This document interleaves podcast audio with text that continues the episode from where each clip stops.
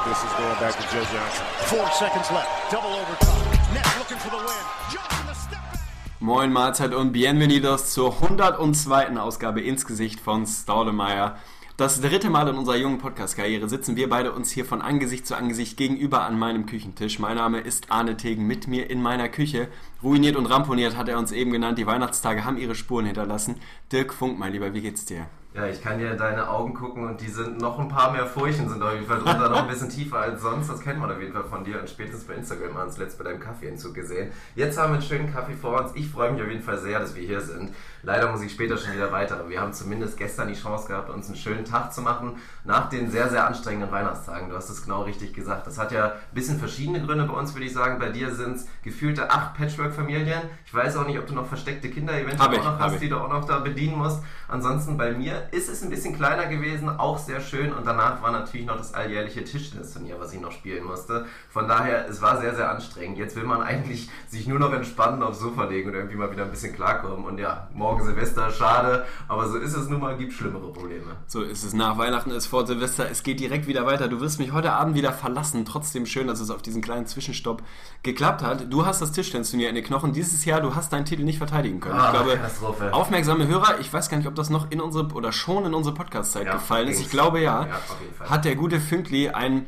ja, hochklassig besetztes Tischtennisturnier hier in der Heimat gewonnen, wo das ein oder andere isotonische Kaltgetränk parallel konsumiert wurde. Meine Theorie ist ja, dass das dieser Modus dir sehr zugute kommt, weil du da wirklich beide Skills, deine sportlichen und auch deine, ja, wie soll man sagen, äh, Qualitäten im einarmigen Reißen am Glas auf die Platte, an die Platte bringen kannst und dich da wirklich durchgesetzt hast. Sensationell, muss man ja mal sagen. Also völlig aus dem Nichts. Entgegen allen Buchmachern hast du dir den Titel da letztes Jahr geholt. Dies Jahr, woran hat es gelegen? Mangelnde Vorbereitung? Ja, woran hat es denn gelegen? Das weiß ich. Woran hat gelegen? Ich weiß es nicht. Nee, tatsächlich. Also wir wollen ja, wir wollen eigentlich uns immer wieder vornehmen, hier nicht irgendwie den Alkohol zu verherrlichen. Das liegt uns wirklich fern. Aber ich muss auch wirklich zugeben, ich habe im letzten Jahr einfach einen perfekten Pegel wirklich gefunden. Das war einfach überragend. Ich war irgendwann, ich dachte mir so, okay, jetzt wird es langsam grenzwertig, aber dann war ich komplett in the zone und ich habe wirklich diesen, diese Kommastelle habe ich dann wirklich nochmal justiert und dann habe ich es auch geschafft, diesen Pegel wirklich die ganze Zeit zu halten und es war einfach Wahnsinn. Ich habe mir dementsprechend auch wirklich einen guten Ruf erarbeitet, also mich haben viele Leute erkannt scheinbar und ich dachte mir so, okay, ich erinnere mich auf jeden Fall nicht mehr so sehr, aber trotzdem und dementsprechend war es natürlich umso bitterer, dass ich überhaupt nicht geliefert habe. Also wirklich im Einzel, die Gruppenphase konnte ich noch gerade so überstehen, aber wirklich mit Ach und Krach und dann in der ersten Runde direkt gegen einen 14-Jährigen rausgeflogen, glaube ich. Also das beim Tischtennis auch so geil. Jeder der Tischtennis spielt, das kennt man. Das ist halt tatsächlich normal, wenn man einfach mal gegen einen 12-jährigen Chinesen spielt oder einfach gegen einen 70-jährigen Opa, der eine riesen Wanne vor sich her schiebt oder jemanden, der 150 Kilo wiegt, aber ein feines Händchen hat. Das ist beim normalen Tischtennis, aber ich finde es auch ganz schön, weil das erdet einen tatsächlich mal wieder. Ich stehe da, ich weiß, ich bin dieser Person körperlich wirklich in allen Belangen eigentlich überlegen, bloß dann hat er einfach ein feines Handgelenk, eine bessere Technik und im Zweifel hat einfach keine vier Bier vorher getrunken und dann verliert man halt mal. Das ist aber auch in Ordnung. Ja, es gehört dazu. Also beim Tischtennis ist es tatsächlich so, dass das ganz normal ist und auch einfach vorkommt. Da muss man dann auch ja, sein eigenes Ego ein bisschen zurücknehmen und akzeptieren, dass es da Jungs gibt, die vielleicht nur halb so alt sind, aber ein bisschen mehr an der Platte können. Ärgerlich. Ich glaube nach wie vor dran, dass du nächstes Jahr den Titel wieder dahin holst, wo er hingehört. Ja. Bei dir ins Wohnzimmer. Ansonsten meine Weihnachtstage, ja, waren anstrengend. Viel, viel gegessen. Das ist ja, glaube ich, auch so das Motto. Meine sieben Patchwork-Familien alle unter einen Hut gebracht. Kinder habe ich, soweit ich weiß, nicht mehr. Also es wäre mir neu. Ja. Dass, ja, also Oh keine weiteren. Mir wäre es auf jeden Fall nicht bekannt, dass ich hier irgendwo mich schon ja, fortgepflanzt hätte. Man weiß es nicht so genau. Ansonsten schön, dass du da bist. Wir haben gestern schon mal vorgelegt. Ist ein bisschen später geworden, relativ spontan. Wir haben eine Runde Snooker gespielt.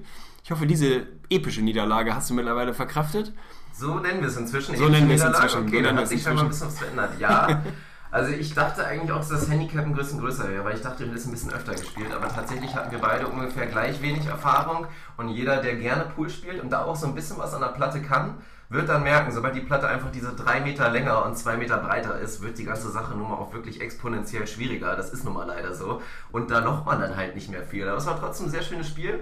Ich würde sagen, dafür, dass mein letztes Snookerpartie mit dir war, vor gefühlten acht Jahren, Ja, das kann allerdings. tatsächlich herkommen, würde ich sagen, ich habe mich ganz ordentlich gemacht. Erster Frame war wirklich noch eine Vollkatastrophe, da hast du mich wirklich komplett geledert, hast auch ein starkes Niveau gespielt, muss Ja. man mal sagen. Im zweiten Frame hattest du ein bisschen Pech, hast ein paar, bist ein paar Fouls begangen, da bin ich reingekommen, bin auch allgemein besser ins Spiel gekommen, habe ich mir geholt Und dann im dritten, da muss ich nämlich auch mal sagen, weil Snooker ist ja wirklich ein Geduldsspiel. Das finde ich an sich auch wirklich geil im Vergleich zu Pool, dass gerade diese ganzen Safety-Shots, dass die halt belohnt werden und dass Ja. es nicht nur darum geht, geil zu lochen oder eine geile Stellung zu machen, sondern dass auch so ein Defensivschlag. Ich bin ja auch allgemein echt gerne, auch beim Tischtennis, ich bin ein Defensivspezialist auf jeden Fall. Deswegen, das mag ich gerne, aber irgendwann ist die Geduld dann einfach weg. Ich kann mich dann wirklich nach 45 Minuten hin und her geschiebe und keiner hat ungefähr eine Kugel gelocht. Dann irgendwann denke ich mir einfach, komm, jetzt gehst du all in drauf und dann hast du natürlich die Chance bekommen und hast sie eiskalt genutzt, muss ich auch sagen. Hat auf jeden Fall Spaß gemacht und das Niveau war besser, als man erwarten konnte, würde ich mal behaupten. Auf Instagram wurden wir nach dem Century gefragt, da sind wir haarscharf vorbeigeschrammt. Also da es hat nicht mehr viel gefehlt, so, weiß ich nicht, 80, 82 Punkte fehlten zum Century am Ende, aber es war trotzdem stabiles Ja. Niveau. Mir hat es Spaß gemacht und man muss ja auch mal sagen, wir haben danach wirklich nachgelegt. Uns hier eine epische Küchensession gegönnt mit NBA 2K natürlich. Den Ja. Fernseher in die Küche gebaut, damit die gute alte Franzi nicht weiter von uns belästigt wird. Ein, zwei Kaltgetränke aus dem Schrank geholt und eine, ja, eine, eine hart umkämpfte Playoff-Serie mit den Celtics gespielt. Da knapp gescheitert. Die Ärgerlich. scheinbar das schlechteste Team der Liga sind. Also Ja. es war, war ganz spannend. Tatsächlich haben wir den, den Mein-Liga-Modus gespielt und da natürlich wollten wir simulieren bis zu den Playoffs. Die Celtics sind beide Male, glaube ich, ganz deutlich. Ganz deutlich. Einmal mit, glaube ich, 15 Spielen unter 500, einmal mit 12, also wirklich komplett ausgeschieden. Und als wir sie dann einfach in die Playoffs wirklich ja, gehievt haben, manuell reinbefördert haben, einfach mal, mussten wir uns dann leider auch geschlagen geben. Das war eine sehr schöne Geschichte. Ich muss sagen, was mein großer Takeaway war bei 2K auch, Isaiah Thomas ist wirklich inzwischen angekommen. Das Ja. war für mich eigentlich so die große Storyline, die ich da erstmal gesehen habe, weil nicht nur das 2K-Rating 89 Punkte sind das inzwischen, beziehungsweise 89 irgendwas von 100. Das ist wirklich sehr stabil. Es spielt sich geil mit ihm, aber da muss man ja auch allgemein mal wirklich sagen, der Junge ist jetzt tatsächlich angekommen. Man hört es auch immer wieder, alle Boston-Sympathisanten, Isaiah Thomas Leistung wurde meiner Meinung nach die letzten Jahre immer schon so wahrgenommen, aber es war immer noch mit so einem kleinen Aber verbunden, weil die Leute nie wussten, okay, offensiv ist das schön, aber können wir mit Isaiah Thomas gewinnen und ist das irgendwie einer, um den man rumbauen kann? Da haben die meisten eigentlich immer gesagt, so, nee, das, das ist nicht, das reicht einfach nicht. Das reicht nicht, wenn man halt 1,62 groß ist, das funktioniert nicht. Und ich glaube, inzwischen hat das echt geschafft, dass die Leute das nicht mehr denken. Also ich bin auch inzwischen im Lager. Natürlich, defensiv ist es ein Problem, bloß da ist er bemüht, aber offensiv ist er inzwischen wirklich so gut und da muss man auch einfach immer wieder sagen, wie er das schafft mit seinen körperlichen Voraussetzungen, ist einfach der absolute Wahnsinn. Ist absolut faszinierend. Da doch aber direkt mal drauf festnageln, weil wir über das Thema schon mal gesprochen haben. Ich glaube, es war der Preseason-Podcast über die Boston Celtics, als wir so ein bisschen auch den Al Horford-Move natürlich besprochen haben. Da war unser großer Takeaway. Al Horford ist im Prinzip der erste Baustein bzw. der erste Schritt auf dem Weg dahin, den absoluten Superstar-Franchise-Player verpflichten zu können, um dann wirklich mit Isaiah Thomas, so haben wir es glaube ich damals äh, formuliert, als dritter Option, als dritter Star in einem sehr, sehr guten Contender-Team wirklich angreifen Ja. zu können. Würdest du ihn mittlerweile Würdest du ihn höher ranken? Also kann Isaiah Thomas der beste Spieler eines Contenders sein? Wahrscheinlich nicht. Kann er der zweitbeste sein? Vermutlich ja mittlerweile. Es kann sehr gut passen, also auch in so, einem, in so einem Konstrukt, wie wir es jetzt bei den Jazz aktuell sehen, wo man auch nicht so einen klaren Franchise-Player hat und viele gleichrangige Spieler, die auch wirklich dann in so einer Free-Flowing, ohne Egos dann irgendwie groß spielen, das kann ich mir sehr gut vorstellen. Aber ansonsten muss ich sagen, wenn du, wenn wir jetzt dieses Szenario vorstellen, mitten im Al Horford, den ich zwischen dahinter sehe, deutlich muss ich mal sagen, könnte ich mir es auch extrem gut vorstellen, wenn sie wirklich eine erste Option finden. Da denke ich natürlich, also was wäre überragend. Sie haben sehr gute Defensivspieler, aber wirklich so ein Typ Kawhi Leonard, Two-Way-Player, einfach ein Superstar, wenn du dir den jetzt aktuell bei den Boston Celtics vorstellst, dann noch mit einem Isaiah Thomas daneben und mit einem Al Horford, der dann die dritte Option ist, der halt nicht auch nicht mehr ganz der alt ist, auch wenn du gestern sensationell mit ihm gereboundet hast, wirklich 20 plus Rebounds hat der Tegli da gestern aufgelegt mit Al Horford, ist das einfach nicht mehr ganz so spritzig, dass du ihn wirklich klar zweite Option nehmen kannst. Und ich finde, das passt überragend. Mir gefallen die Boston Celtics gut. Sie haben noch ein, zwei Baustellen, sagen wir immer wieder, aber durch die ganzen Picks und so weiter sind sie ja einfach so gut aufgestellt. Und ich hoffe es ja auch einfach auch, dass sie ihn finden, diesen großen Spieler. Selbst wenn es Gordon Hayward wäre, das fände ich auch überragend. Ich habe da nachher sicherlich das ein oder andere Szenario, denn wir haben die großen fünf heute mit im Programm. Allerdings heute ein bisschen wieder als Crossover-Rubrik, also nicht komplett off-topic. Auch Basketball-related dieses Mal. Was haben wir noch im Programm? Wir haben, glaube ich, ein bisschen Free Flow. Wir lassen uns einfach mal ein bisschen, bisschen gibt's auf treiben. Kaffeeklatsch Das wir gibt's. natürlich nicht nehmen lassen hier. Wir schauen ein bisschen, was passiert. Wir werden uns ein bisschen an der Gruppe orientieren und an dem, was da die Diskussionen in den letzten Wochen und Monaten, eher Wochen so vorangetrieben haben. Da werden wir ein bisschen verteilen, oder? Müssen wir einen Das Shoutout ist, also, verteilen. In letzter Zeit muss ich auch sagen, ich habe nicht mehr so viel mitgemacht, aber das war auch wirklich Sinn der Sache, weil es ist inzwischen so viel geworden und da wirklich Hut ab an jeden, der da partizipiert, neue Themen aufbringt, da schön sich in die Diskussion einbringt. Das ist überragend. Also unsere Gruppe ist gerade so ein bisschen dabei, unsere Haupt-Facebook-Seite den Rang abzulaufen. Also ich mache mir bald Sorgen, dass die Gruppe mehr Mitglieder hat als wir Likes auf unserer Hauptseite. Das geht natürlich nicht. Also da will ich auch nochmal appellieren, alle, die in der Gruppe sind, lasst uns bitte auch mal ein Like in der Hauptseite da. Das wäre eine sehr schöne Sache. Aber dass da momentan wirklich so schön diskutiert wird, auch kontrovers, das. Da gibt es auch manchmal Ärger. Ja, da wird ja. auch mal vielleicht mal so der ein oder andere so latent beleidigt. Aber das passiert dann einfach mal, so hitzige Diskussionen. Wenn es alles in einem vernünftigen Rahmen bleibt, und da würde ich sagen, das ist es auch bisher, dann ist das echt eine sehr, sehr runde Sache. Bin ich absolut dabei. Wer gerade keine Ahnung hat, wovon wir reden, ich glaube, wir gucken gerade imaginär in so ein paar fragende Gesichter. Was für eine Gruppe. Wir reden über Facebook, dieses soziale Netzwerk. Die meisten von euch werden da wahrscheinlich zugange sein. Twitter es für gibt, Assis. Twitter für Assis. Es gibt die Facebook-Diskussionsgruppe, Plattform, wie auch immer man es nennen will, ins Gesicht von Staudemeyer NBA Talk. Also wenn ihr oben in eure wohlgeformte Adressleiste ins Gesicht von Staudemeyer eintippt, dann wird da sowohl unsere normale Hauptseite kommen, als auch diese Gruppe vermutlich.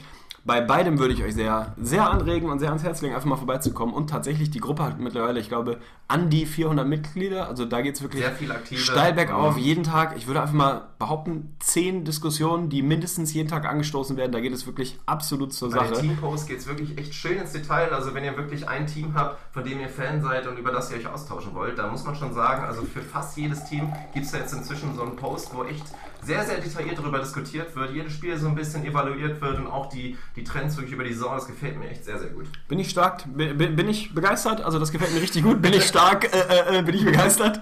Hab noch so ein bisschen Salat im Mund, ein bisschen Krach, aber es ist doch schön, dass wir uns mal wieder von Angesicht zu Angesicht haben. Direkt nächstes Thema in der Gruppe, das war über die Weihnachtstage natürlich ein bisschen Thema und weil wir eben bei den Celtics waren, will ich von dir einfach mal, ja nicht eine Bull Prediction, aber einfach mal ein stabiles Statement rauslocken. Isaiah Thomas oder Kyrie Irving, wer ist der bessere Basketballer?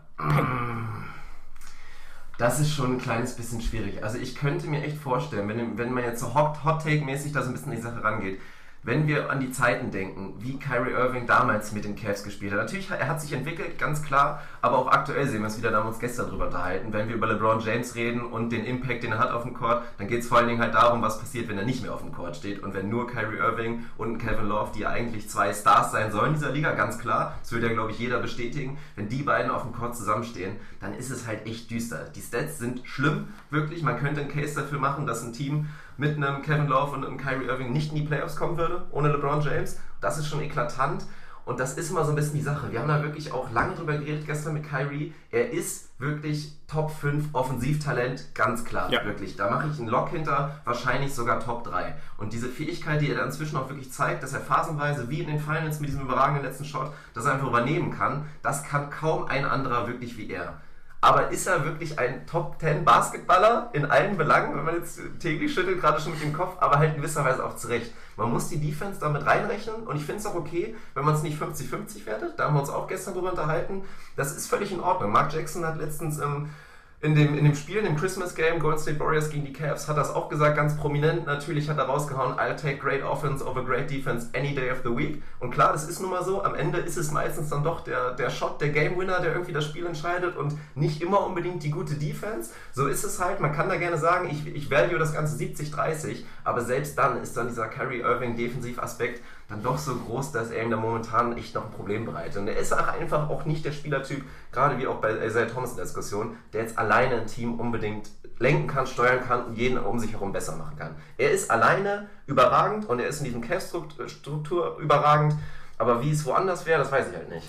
Stabil, stabil. Das ist der erste Hottake, den ich dir heute entlockt habe. Das werden noch einige folgen. Ich bin, glaube ich, ich bin bei dir. Ich bin noch ein bisschen kritischer mit ihm, gehe noch etwas härter mit ihm in, ins Gericht. Sagst du ganz klar Isaiah Thomas oder was? Nee, ich sag nicht ganz klar Isaiah Thomas, aber wenn man erstmal bei Kyrie bleibt, weil natürlich nach dem geilen, geilen, stabilen Game Winner, der natürlich äh, im Christmas Game passiert ist, mal wieder passiert ist, nachdem er in den Finals the Shot rausgeknallt hat, der Junge ist offensiv unfassbar, der ist nicht zu halten. Top 3 mache ich definitiv auch einen Lock dahinter. Das ist spektakulär anzusehen, das ist faszinierend. Wer sind die drei? Der Junge ist jung, Kevin er? Durant, ganz klar. Kevin Durant muss, muss damit rein. Ich würde behaupten, es muss leider, große Klammer, leider auch James Harden eigentlich mit da rein. Sein offensives Arsenal, wenn es wirklich darum geht, die Frage, was weiß ich, 10 Sekunden, 20 Sekunden, Ball in der Hand, du brauchst einen Bucket. Wem gibst du den Ball? Ich, Kevin Durant ist meine Eins, ganz klar. Allein schon aus, ja, aufgrund seiner Größe. Der kriegt halt immer einen Wurf los, immer einen vernünftigen Look los, es sei denn, Richard Jefferson latscht ihm auf den Fuß.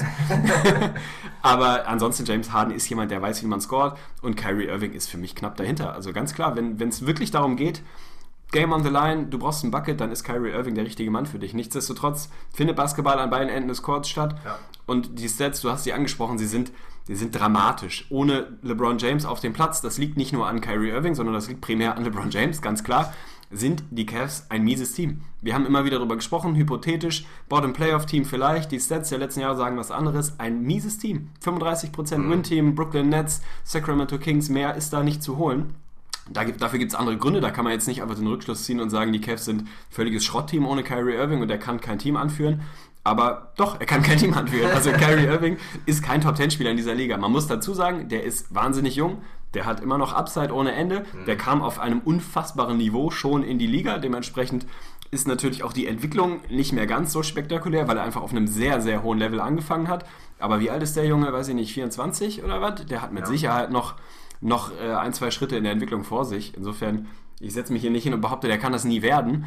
Aber tatsächlich, ich sehe kein, kein großes Argument, warum Isaiah Thomas nicht das gleiche, was Kyrie Irving gerade leistet, für die Cavs genauso auf dem gleichen Niveau liefern könnte.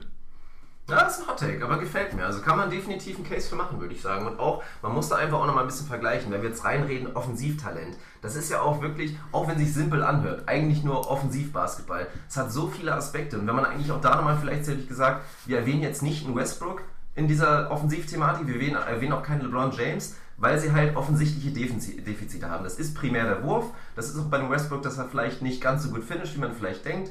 Aber Offensive ist ja nun auch ein bisschen was anderes. Also man kann ja auch für Westbrook natürlich gerade einen Case machen, Absolut. dass er vielleicht der beste Offensivspieler aktuell in der Liga ist. Durch sein Offensiv-Rebounding, durch einfach wirklich seine allgemeine Energie, durch seine Assist-Rate, die er da hat. Und natürlich das gleiche auch für LeBron James. Weil auch wenn er vielleicht selber offensiv nicht mehr ganz auf diesem Niveau ist, obwohl er seinen Dreier wieder momentan wieder ganz, ganz schön wieder rumbekommen hat, das ist eine gute Entwicklung, ist er natürlich offensiv schon mal dominanter gewesen. Aber was ist denn die Dominanz? Dass LeBron James 32 Punkte average oder dass er einfach so spielt, wie er gerade spielt und einfach das Spiel wirklich in einer, in einer Manier kontrolliert, die wirklich also seinesgleichen sucht. Unfassbar.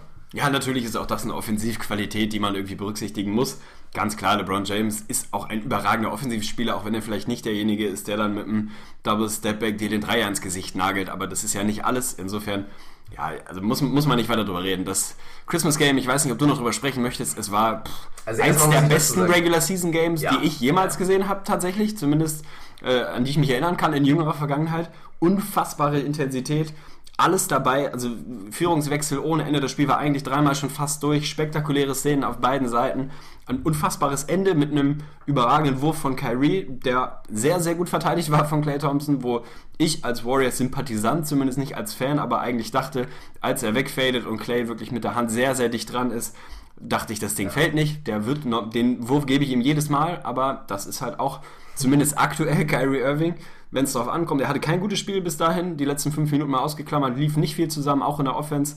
Viele schlechte Entscheidungen getroffen, keine gute Quote geschossen, aber wer fragt am Ende danach, wenn du, ich glaube, am Ende mit sieben Steals und halt dem Game 100 da rausgehst, scheiß was drauf, da kannst du vorher auch einen aus 20 werfen, interessiert dann am Ende keinen mehr unfassbar geiles Spiel. Also eine Werbung für Basketball und nochmal eine Erinnerung an diejenigen, die vor der Saison irgendwie sich hingestellt haben und sagen, oh Gott, die NBA ist ultra langweilig dieses Jahr, wir haben sowieso nur Cavs Warriors. Ja bitte, wenn ich von solchen Spielen vier bis sieben bekomme in ein paar Monaten, dann kann der Rest der Saison auch komplett für den Arsch sein. Ist mir völlig Banane. Das war unfassbar. Auf jeden Fall. Mich hat es auch sehr gefreut, weil oft sind diese, diese Top-Begegnungen auch wirklich haben die Potenzial ja. für Enttäuschung, ja. weil es gehen oft nicht beide aufs Gas oder wollen vielleicht nicht alles zeigen, das reden wir auch immer oft drüber, dass man vielleicht sich nochmal das ein oder andere Ass irgendwie im Ärmel behält, aber die beide Teams sind wirklich aufs Gas gegangen, die Cavs wollten ein Statement setzen, die wollten zeigen, wir können diese Warriors schlagen und andersrum haben die Warriors natürlich auch alles getan, um zu zeigen, wir sind das beste Team der Liga. Deswegen, es war auf jeden Fall überragend. Ich will mich auch einfach nochmal in die Lage hineinversetzen, weil Clay Thompson musst du dir mal vorstellen, du spielst wirklich die perfekte Defense ja. eigentlich und dann drehst du dich um und guckst den Ding daher, das geht einfach rein. Also das ist auch ein kleines bisschen undankbar, deswegen sagt man es ja auch vielleicht so, man kann so gute Defense spielen, wie man will. Wenn der andere einfach seinen Wurf trifft, dann kannst du halt nichts machen, das ist nun mal so. Das ist schon eine verrückte Nummer und ich wollte auch noch mal kurz sagen, zur Entschuldigung von Richard Jefferson, ja, man kann das als Foul natürlich pfeifen, ganz klar, wobei ich auch mal wieder dazu sagen muss, mach den Call mal bitte live und nicht nachdem man sich das fünfmal in der Replay angeguckt hat. Absolut. Ich habe auch schon mit Leuten geredet, die meinten, sie haben es direkt gesehen. Ich hatte es nicht direkt gesehen, muss ich sagen. Ich musste schon zwei, dreimal hingucken, ob er nicht wirklich irgendwie gestolpert ist oder halt getrippt wurde. Zur Entschuldigung muss man vielleicht nochmal sagen, so ein Fuß wie Kevin Durant den hat, so lang und groß, also tritt da erstmal nicht drauf, das musst du erstmal sagen, war ein bisschen unglücklich. Und was ich auch noch geil fand, tatsächlich hatte wirklich noch Angst, weil für mich war das Ding noch nicht vorbei, als er auf dem Boden Ja, saß. ja. Das sah so aus, als ob der eine Chance hatte. Stell dir Ja. mal vor, der nagelt den auf dem Rücken, auf dem Boden einfach mal rein. Also das wäre mal ein Finish gewesen. Also was Kevin Durants Füße angeht, ich glaube, wer sich ein bisschen mit der NBA beschäftigt hat die letzten Jahre, der weiß, was das für Latschen sind. Da kann man kaum nicht drauf treten. Ich hätte den Call auch nicht live machen wollen. Ich würde keinen Basketball-Call live machen wollen. Insofern, da würde ich die Refs aus jeder Verantwortung nehmen. Das war ein Foul, es war ein klares Foul, aber das sieht man halt nicht in der Live-Geschwindigkeit. Für mich sah es eher so aus, als hätte er mit dem Knie ein bisschen erwischt und die dadurch so ins Stolpern gebracht. Da, da gab es keinen Kontakt, er ist ihm auf den Fuß gelatscht, dann fällst du als 2,10 Meter großer Schlags natürlich um. Ich fand auch die Szene lustig, als Richard Jefferson wirklich schon voll am Ab Abdrehen und Jubeln ist und Durant kein, also ich meine, den Wurf macht er auch nicht wahnsinnig oft, aber ein bis zwei aus 20 trifft er davon vielleicht aus Versehen mal und dann stehst du da jubelnd in der anderen Hälfte, während er dir den Dreier da reinknallt. Also mutig, da kann man auch einfach mal seriös die Defense zu Ende spielen, aber ganz klar, der war natürlich voller Adrenalin. Er hatte zwei, ja, zwei Dunks, wo er die Zeit mal eben 20 Jahre zurückgedreht hat. Der war vollkommen gehypt, hat eigentlich selber auch kein gutes Spiel gemacht, aber diese beiden absoluten Statement-Dunks da reingenagelt. Dann das für ihn entscheidende defensive Play, um wirklich das, das Ding nach Hause zu bringen. Da gehen, ja, gehen, wie sagt man, die Pferde mit dir durch, die Hunde mit dir durch? Keine Ahnung, ich kenne mich damit auch nicht aus. Aber war eine, war eine spektakuläre Szene in jedem Fall. sehr gut geklappt. Sprichworte konnte ich schon immer. Es war ein großes Spiel. Also, Und ansonsten natürlich der, der zweite Diskussionsfaktor war ja auch noch ein bisschen, das hatten wir auch in der Gruppe, du hast dich auch dazu geäußert, da hatten wir uns kurz auch einmal, weil wir uns glaube ich ein bisschen missverstanden hatten und auch ich schon vielleicht das ein oder andere Getränk getrunken hatte und natürlich so ein bisschen polemisch da meine Meinung dir, die da kurz mal auf die Nase gedrückt hatte. Du hast dich natürlich zu Recht dafür ausgesprochen, dass LeBron James bei seinem Dank wirklich kurz vor Schluss, bei dem er dann sich nochmal ein, zwei Mal hochgezogen hat und da einfach mit voller Emphasis einfach gezeigt hat, wie geil dieser Moment auch war. Es war ja wirklich auch so ein, ja, nicht spielentscheidender Moment, aber es war schon ein sehr, sehr wichtiger Moment, ganz klar, fürs sagenumwobene Momentum. Und da hätte er natürlich der, den aktuellen Regeln entsprechend, hätte er ein Technical bekommen müssen. So, das stimmt, das ist so, aber ich finde es wirklich großartig, dass die Refs nicht gemacht haben. Und klar, man kann wieder sagen, das ist der LeBron James Bonus. Ein Draymond Green hätte es Technical wahrscheinlich bekommen. Vielleicht hätte es auch ein Kevin Durant bekommen oder ein Stephen Curry, wenn er dankt. Keine Ahnung. Aber LeBron James hat es nicht bekommen. Aber ich finde es wirklich, abgesehen von LeBron James, von der Personalie, ich finde in so einer Situation darfst du das nicht pfeifen. Es wäre katastrophal gewesen, wenn du mit so einem Call das Spiel da kaputt pfeifst. Von daher, ich fand super, dass sie es laufen lassen haben man kann sagen, es war unfair und auf der anderen Seite wurden dann vielleicht andere Sachen nicht gecallt, aber an sich finde ich, wenn, es sollte immer so laufen, also definitiv. Das ist doch schön. Da sind wir tatsächlich 180 Grad anderer Meinung. Und mir geht es nicht darum, ob dieses Play irgendwie das Spiel entschieden hat. Das habe ich auch hundertmal dazu gesagt. Das haben die Warriors selber versaut. Sie haben einen uncontested Rebound nicht bekommen, haben gefühlte sechs Fast Breaks, drei gegen einen nicht geschissen bekommen. Hallo Andre Iguodala, der wirklich katastrophal unterwegs war, was seine Fast Break Entscheidungen angeht. Aber auch das nicht erst in diesem Spiel, schon, sondern schon seit ein paar Jahren. Das kann der Mann einfach nicht. Warum auch immer. Irgendwie fehlt ihm da was, da die richtigen Entscheidungen zu treffen. Na klar ist das ein Technical und irgendwo kann ich die Argumentation auch verstehen, dass du ein Spiel damit in Anführungsstrichen kaputt pfeifst, aber die Regeln sind halt da und man muss ein bisschen vergleichbar bleiben. Du kannst nicht irgendwie für Draymond Green, was war das vor einer Woche, wo er wirklich Coast to Coast geht, einen Dank reinknallt, sich ein bisschen kurz festhält, damit er nicht der Länge nach aus 2,50 Meter auf den Boden knallt, ihm sofort einen Tee geben, weil die Regeln halt da sind. Und LeBron James, der gefühlt 20 Sekunden daran hängt und diesen Rim zerstört, was ich voll nachvollziehen kann in so einem intensiven Moment. Einfach dir das die ganze Zeit anschauen, die Regeln sind da, jeder auf diesem Planeten weiß, das ist ein Pflichttechnical und du gibst es einfach nicht, weil du das Spiel nicht kaputt pfeifen willst. Also nach dem Argument, kannst ja auch im Fußball Freistöße und Elfmeter nicht geben, weil das gerade irgendwie dem, dem Spiel nicht gerecht wird. Die Regel ist da. Ich finde sie scheiße. Also genauso lächerlich wie das Tee, was Richard Jefferson bekommen hat. Selbst wenn er ihn, ihm da den Stare-Down gegeben hätte. Ich finde auch da, dann gib ihm halt einen Stare-Down, meine Güte, solange ich ihn irgendwie nicht beschimpfe. Das gehört doch dazu. Aber die Regeln sind halt da. Und dann finde ich es schwierig, wenn du genau weißt, dass es 349 Spieler in der Liga gibt, die dafür ein Technical bekommen und das ohne jede Diskussion. Und es gibt einen, da sagt man, nee, der kriegt's nicht. Und das ist auch irgendwie okay. Das, das machen wir nicht, das ist LeBron, der darf das. Darum, ja, darum geht es ja aber nicht. Ich sage ja genauso, du musst es für alle gleich pfeifen, das ist ganz klar, aber der Vergleich mit dem Fußball, ich kann es nachvollziehen, aber es ist ja eine Szene, die nichts mit dem Spiel an sich zu tun hat. Klar. Wenn du den Vergleich ziehst, dann wäre es ja beim Fußball, dass ich da auch nicht sehen will, dass einer in der 88. Minute, der gerade den Ausgleich geschossen hat, völlig unter Adrenalin vergessen hat, dass er eine gelbe Karte schon hat, sein Trikot auszieht, zu den Fans geht und sich feiert, weil er nun mal gerade für seine Nation, was auch immer, die jetzt am Leben erhält. Und dann will ich auch nicht, dass der Gelbrot vom Platz geht. Bin, Darum ich, bin ich dabei, aber ich will dann auch nicht, dass alle anderen dafür mit Gelbrot vom Platz gehen Natürlich, würden. das sage ich ja genau. Genau darum geht's. Du Dann sind es wir doch voll einer. Meinung. Natürlich. Es ist schade, dass es halt wieder dieser Superstar-Bonus war oder dass es halt die Situation war. Wer weiß, was sich die Refs dabei gedacht haben, ob das halt ein Gedanke war, oh, das ist LeBron, ich call es jetzt nicht. Wer weiß, vielleicht hätte der Refs auch bei Champard durchgehen lassen. Du kannst es halt nicht sagen. So im Nachhinein steht es halt ein bisschen unglücklich da. So ist es. Letzte Geschichte, auch das noch abschließend zu dem Spiel. Wir haben über die Two-Minute-Reports auch da in der Gruppe kurz gesprochen. Ich habe mich da sehr dafür stark gemacht, diesen Schwachsinn abzuschaffen. Ja. Kevin Durant ist meiner Meinung. Der hat sich da sehr, sehr ausführlich zu geäußert, hat das Wort Bullshit gefühlt 42 Mal in drei Zeilen benutzt. Also ich verstehe den Sinn bis heute nicht ernsthaft. Das Einzige, was du machst, ist, dass du nochmal ganz öffentlich zelebrierst und den Refs sagst, dass sie Scheiße gebaut haben, welchen Call sie nicht richtig gesehen haben oder falsch gemacht haben oder hätten anders machen sollen. Wem bringt es irgendwas? Warum Ja. nimmst du nur die letzten zwei Minuten? Wenn, wenn du es schon machst, dann mach einen Report über das komplette Spiel, mehr oder weniger. Dann bist du wenigstens, wenigstens fair. Dann hättest du in der Szene zum Beispiel auch das lächerliche Tee gegen Richard Jefferson mit drin gehabt und hättest gesagt, warum darf er nicht grinsen? Also ich meine, mehr war es halt am Ende des Tages auch nicht. Völliger Schwachsinn. Also da muss doch die NBA auch mal vorangehen. Gerade wenn sich die absoluten Superstars und Kevin Durant ist wahrscheinlich der zweitbeste Basketballer auf diesem Planeten, wenn der sich hinstellt und sagt, Warum machen wir das? Warum bringen wir die Refs in so eine scheiß Situation? LeBron hat, glaube ich, zwei Tage später ihm da auch zugestimmt und gesagt, was soll so ein Scheiß? Wenn deine beiden besten Jungs der Liga deine Gesichter sagen, ab, weg mit dem Scheiß, dann bitte, dann lass doch die Kacke. Wer braucht diese blöden Two-Minute-Reports, ganz ehrlich? Sehe ich genauso. Also ich verstehe den Gedanken dahinter, dass es halt Transparenz bringen soll, Klar. aber erstmal ist in der Durchführung unglücklich und ich finde es auch besonders scheiße, dass gerade dieser Two-Minute-Report auch noch viel mehr wirklich den Scheinwerfer einfach auf diese letzten zwei Minuten, Ja. auf die letzten entscheidenden Szenen bringt. Jetzt auch bei den Refs, aber auch allgemein finde ich es manchmal immer so ein bisschen bescheuert. Das erinnert mich auch an eine Diskussion in der Gruppe zum Thema Russell Westbrook. Da wurde über Westbrook mal wieder diskutiert. Das ist ein ganz heißes Thema in unserer Gruppe. Also Allerdings. wer da Meinung zu hat, da müsst ihr auf jeden Fall mal reinschauen. Und natürlich wird da, wurde da, wurden da zwei verschiedene Stats gebracht. Das ist immer so die Sache. An sich gehört Russell Westbrook zu den besten Spielern im Viertel der NBA. Das kann man rein statistisch so belegen. Bloß natürlich gibt es den eklatanten Gegenfakt dazu, dass er bei Game-Winner-Situationen oder Game-Tying-Buckets oder was auch immer in der letzten Minute irgendwie 0 aus was auch immer ist. Oder 1 aus 33 oder irgend sowas. Aber das finde ich halt auch so ein kleines bisschen bescheuert, weil man kann nun mal einfach nicht sagen, wenn Westbrook dir dich komplett, das komplette vierte Viertel trägt, 14 Punkte scored, seine, seine Leute mit einsetzt und dann halt am Ende die letzten zwei Würfe verwirft und OKC dann verliert, kannst du nicht sagen, Russell Westbrook hat ihnen jetzt das Spiel verloren, kurz vor Schluss. Natürlich ist irgendwie der letzte Wurf wichtiger als der am Anfang des Viertels, aber ich finde das ein bisschen bescheuert und nimmt immer so ein bisschen was von der Leistung allgemein weg. Also das, ja. Ja, Ja, so ist es. bin ich dabei, unterschreibe ich. Also unsere Petition ist offen. Ab, ab, mir fällt das Wort schon wieder nicht ein. Ich wollte es eben schon sagen. Abschaffen. Abschaffen ist es. Jetzt haben wir es. Abschaffen. Abschaffen, den Abschaffen. Scheiß. Kein Mensch braucht diese blöden Two-Minute-Reports. Das war eine heiße Diskussion in der Gruppe tatsächlich.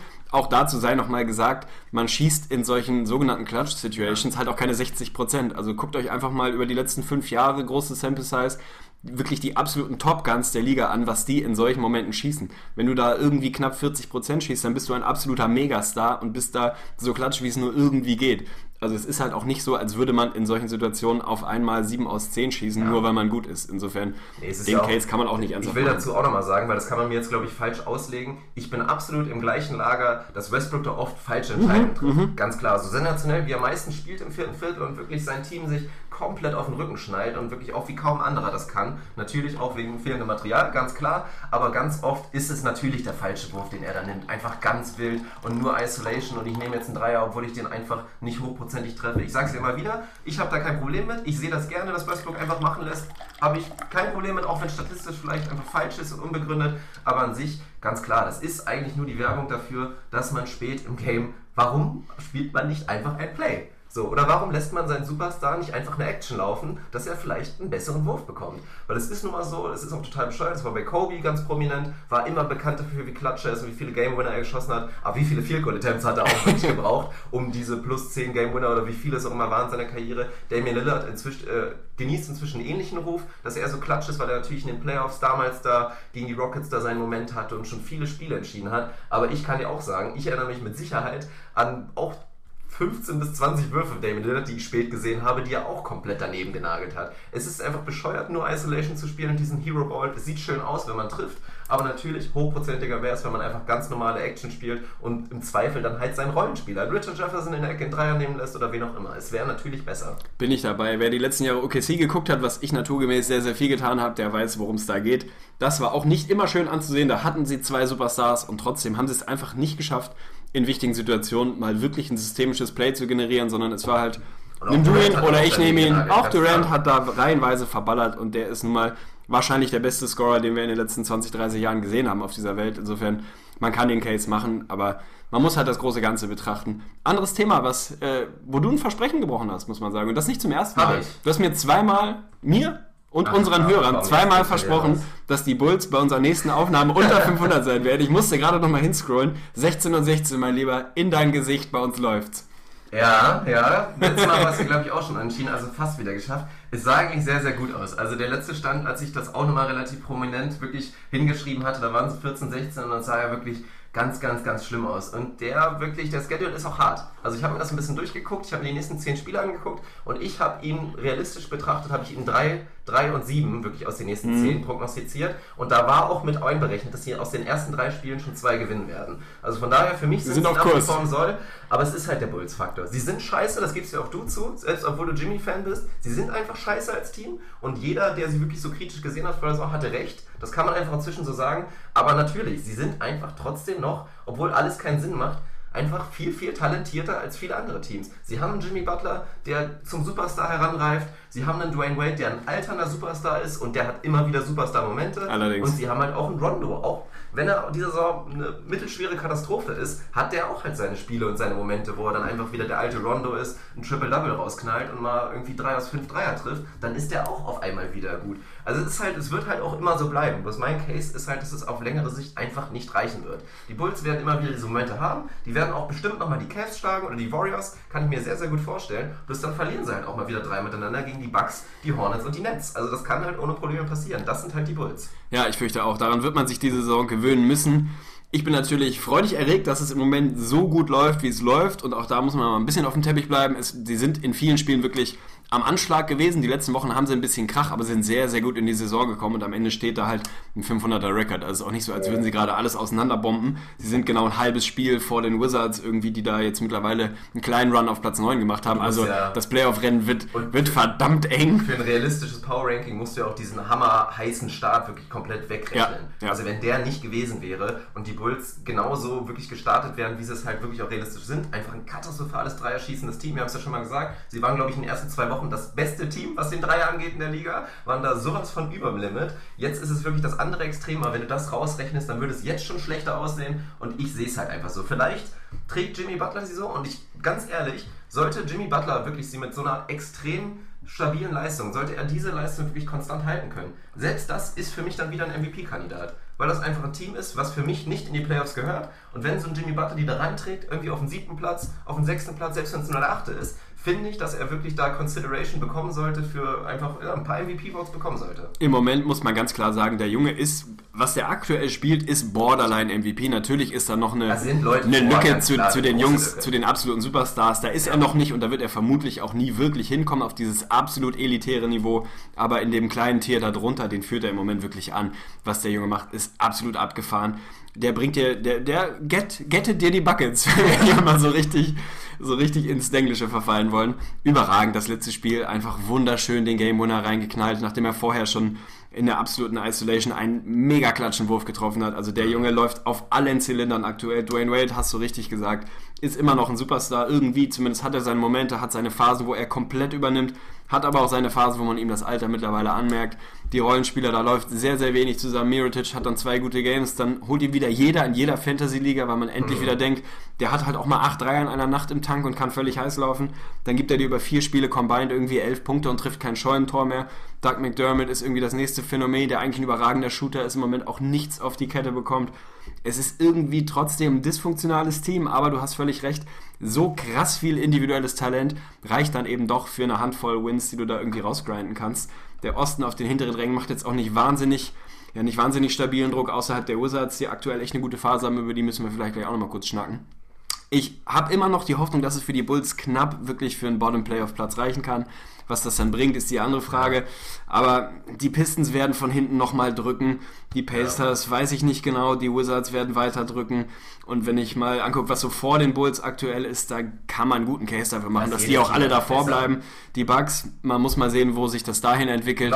Die können sie im Tank haben. Also, die konstant sind. Ja. Eventuell kommt Mittel vielleicht später nochmal ja, wieder, wer weiß um dann nochmal den Playoff-Push zu machen. Das wäre übrigens auch eine ganz interessante Geschichte. Absolut. Wenn wir mal kurz über die Bugs sprechen. Das ist ja natürlich auch eine ganz interessante Thematik. Wir haben sie eigentlich im Nachhinein sehr gut eingeordnet, mhm. aber halt mit Chris Middleton einberechnet. Und wir müssen auch zugeben, wir haben es ein kleines bisschen unterschätzt, den Faktor, was halt passiert. Das ist immer, wenn die Leute einfach ihre Chancen bekommen und mit einem Middleton werden sie das bessere Team, ganz klar. Aber jetzt ohne Middleton hat halt ein Jabari Parker die Chance, den nächsten Schritt zu machen, hat ein Janis die Chance, da wirklich den nächsten Schritt zu machen. Und beide haben es getan. Deswegen sind sie so gut. Aber ganz klar, also bei Chris Middleton fit wieder mit dabei ist und sie dann wirklich so eine kleine Big Three haben, muss man einfach mal schon sagen. Wobei jetzt ja viele schon echt im Lager sind, inzwischen zu sagen, Carl Anthony Towns, Andrew Wiggins oder Jabari Parker und Janis mhm. und viele nehmen dann die Bugs. Mhm. Das ist auch schon eine spannende Sache. Also da freue ich mich drauf. Also stell dir mal wirklich so ein, so ein Seven Seed Bugs vor, die dann auf einmal wieder gesund sind. Das könnte eine spannende Geschichte werden für so ein Raptors-Team zum Beispiel. Ja, absolut. Also gerade wenn Chris Middleton tatsächlich noch wiederkommen sollte und die Raps bekommen sollte, dass er einigermaßen in Form tatsächlich dieses Jahr nochmal auf dem Court stehen kann,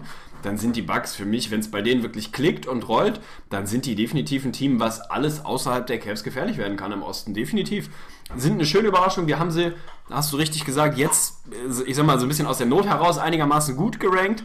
Es gab Jungs, die haben sie besser gesehen. Es gab eine ganze Reihe an sogenannten Experten, die sie deutlich schlechter gesehen haben es ist natürlich wieder ein bisschen dieses Blessing in, in the skies, wie ich es damals gesagt habe. Der klassische Effekt, wer weiß denn, ob Jabari Parker wirklich so einen unfassbar großen Schritt nach vorne gemacht hätte, wenn Chris Middleton da dabei gewesen wäre, seine 20 Würfe bekommen hätte und naturgemäß deutlich weniger abgefallen wäre für Jabari.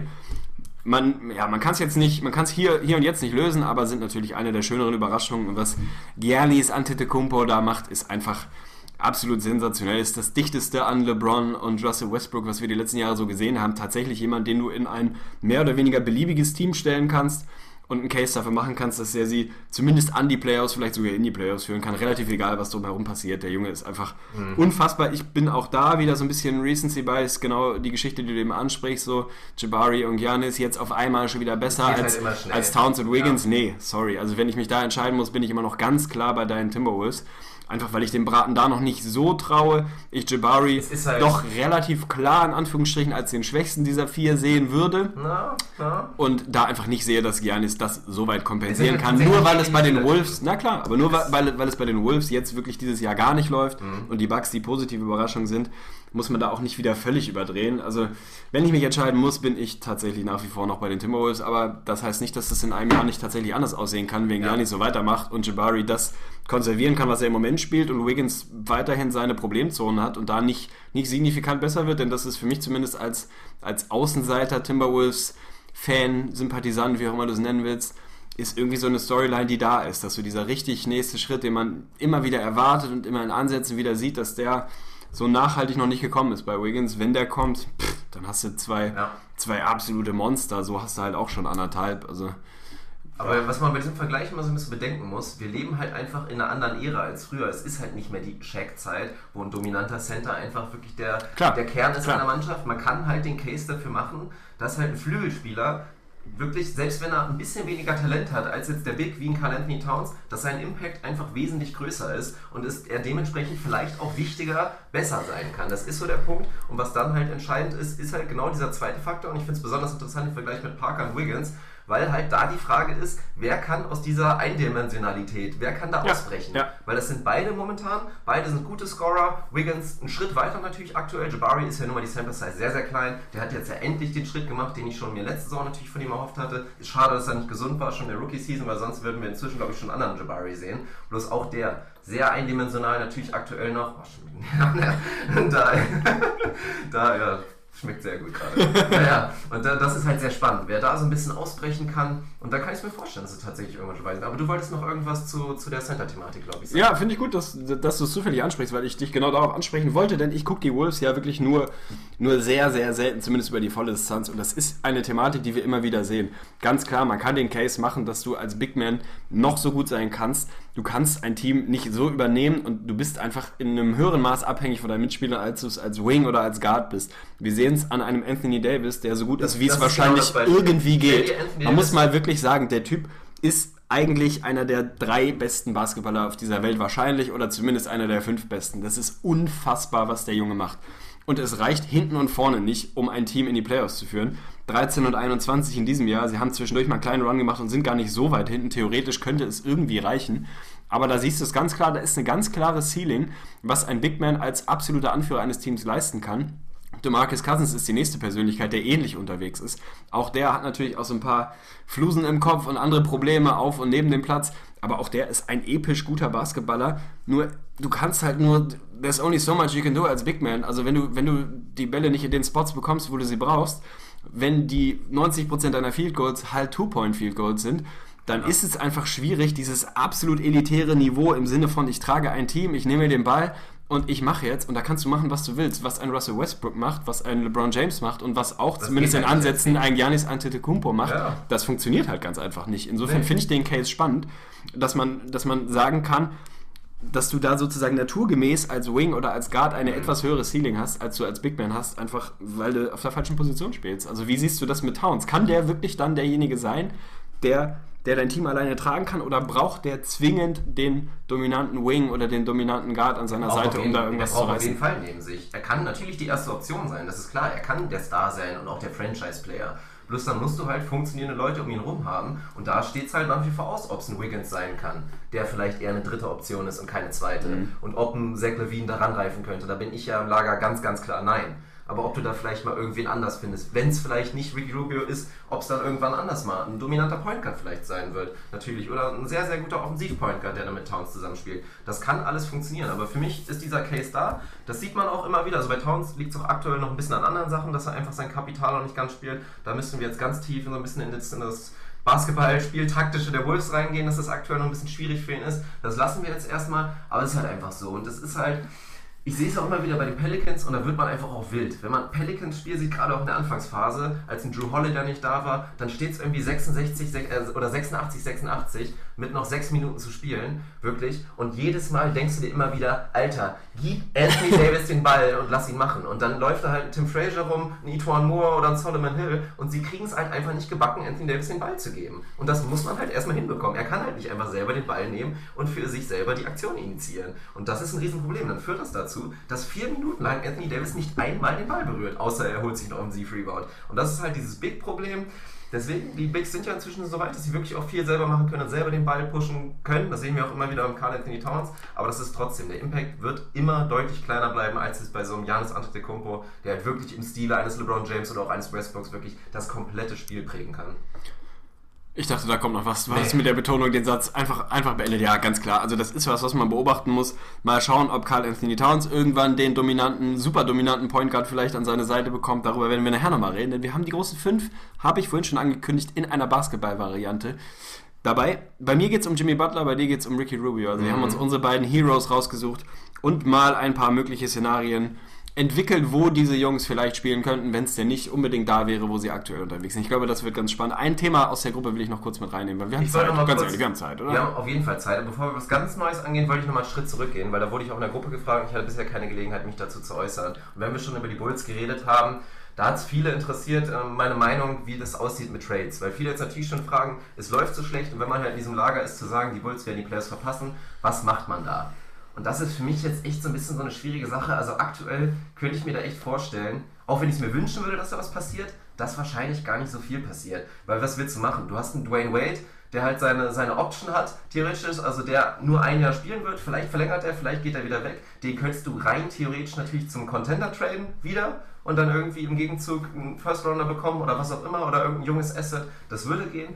Unrealistisch Rondos Wert, auch wenn er einen Zweijahresvertrag hat, wirklich mit einer Team-Option noch. Theoretisch ist das vom Vertrag ja auch super. Bloß der Markt ist, glaube ich, so klein, wie er selten war für, für einen Rondo. Und Jimmy Butler hat sich halt dazwischen den Status erarbeitet, dass du ihn halt nicht traden kannst. Was meinst du? Also dann brennt Chicago, wenn die Jimmy Butler. Und das zu Recht. Das Und ich renn vorne weg. Das ist halt schade, weil ich mir nach wie vor natürlich in einem Traum-Szenario wünschen würde, dass man irgendwie ein, ein Paket mit Levine und First Roundern schnürt und irgendwie Jimmy Butler nach Minnesota bekommt. Das wäre wirklich ein absoluter Traum. Ja, Arne wird auch gerade schon im Lendenbereich so ein bisschen wild. Nee, das, das wäre eine schöne Sache, aber das funktioniert halt inzwischen nicht und dann gehst du so ein bisschen weiter. Mit Mirotic ist eine spannende Sache. Der wäre vielleicht ein Kandidat, weil wir hatten ja echt vorher noch gesagt, das ist ja ein Contract Deal im Prinzip für ihn. Der, der neue Vertrag steht an und vor der Saison haben wir eigentlich prognostiziert in der aktuellen Cap-Situation, dass ein Kandidat, der so einen vier Jahre 70 Millionen Vertrag Ja. ohne Probleme bekommen könnte. Und inzwischen sind wir dann doch in einem ganz anderen Spektrum. Ganz klar, vielleicht gambelt irgendein Team, vielleicht ist es so ein Philly-Team, was auch immer, was einfach mal auf ihn setzt. Und da hat man natürlich auch so ein bisschen die Rechte, ist spannend. Oder ob du dann so einen Gibson wegtradest.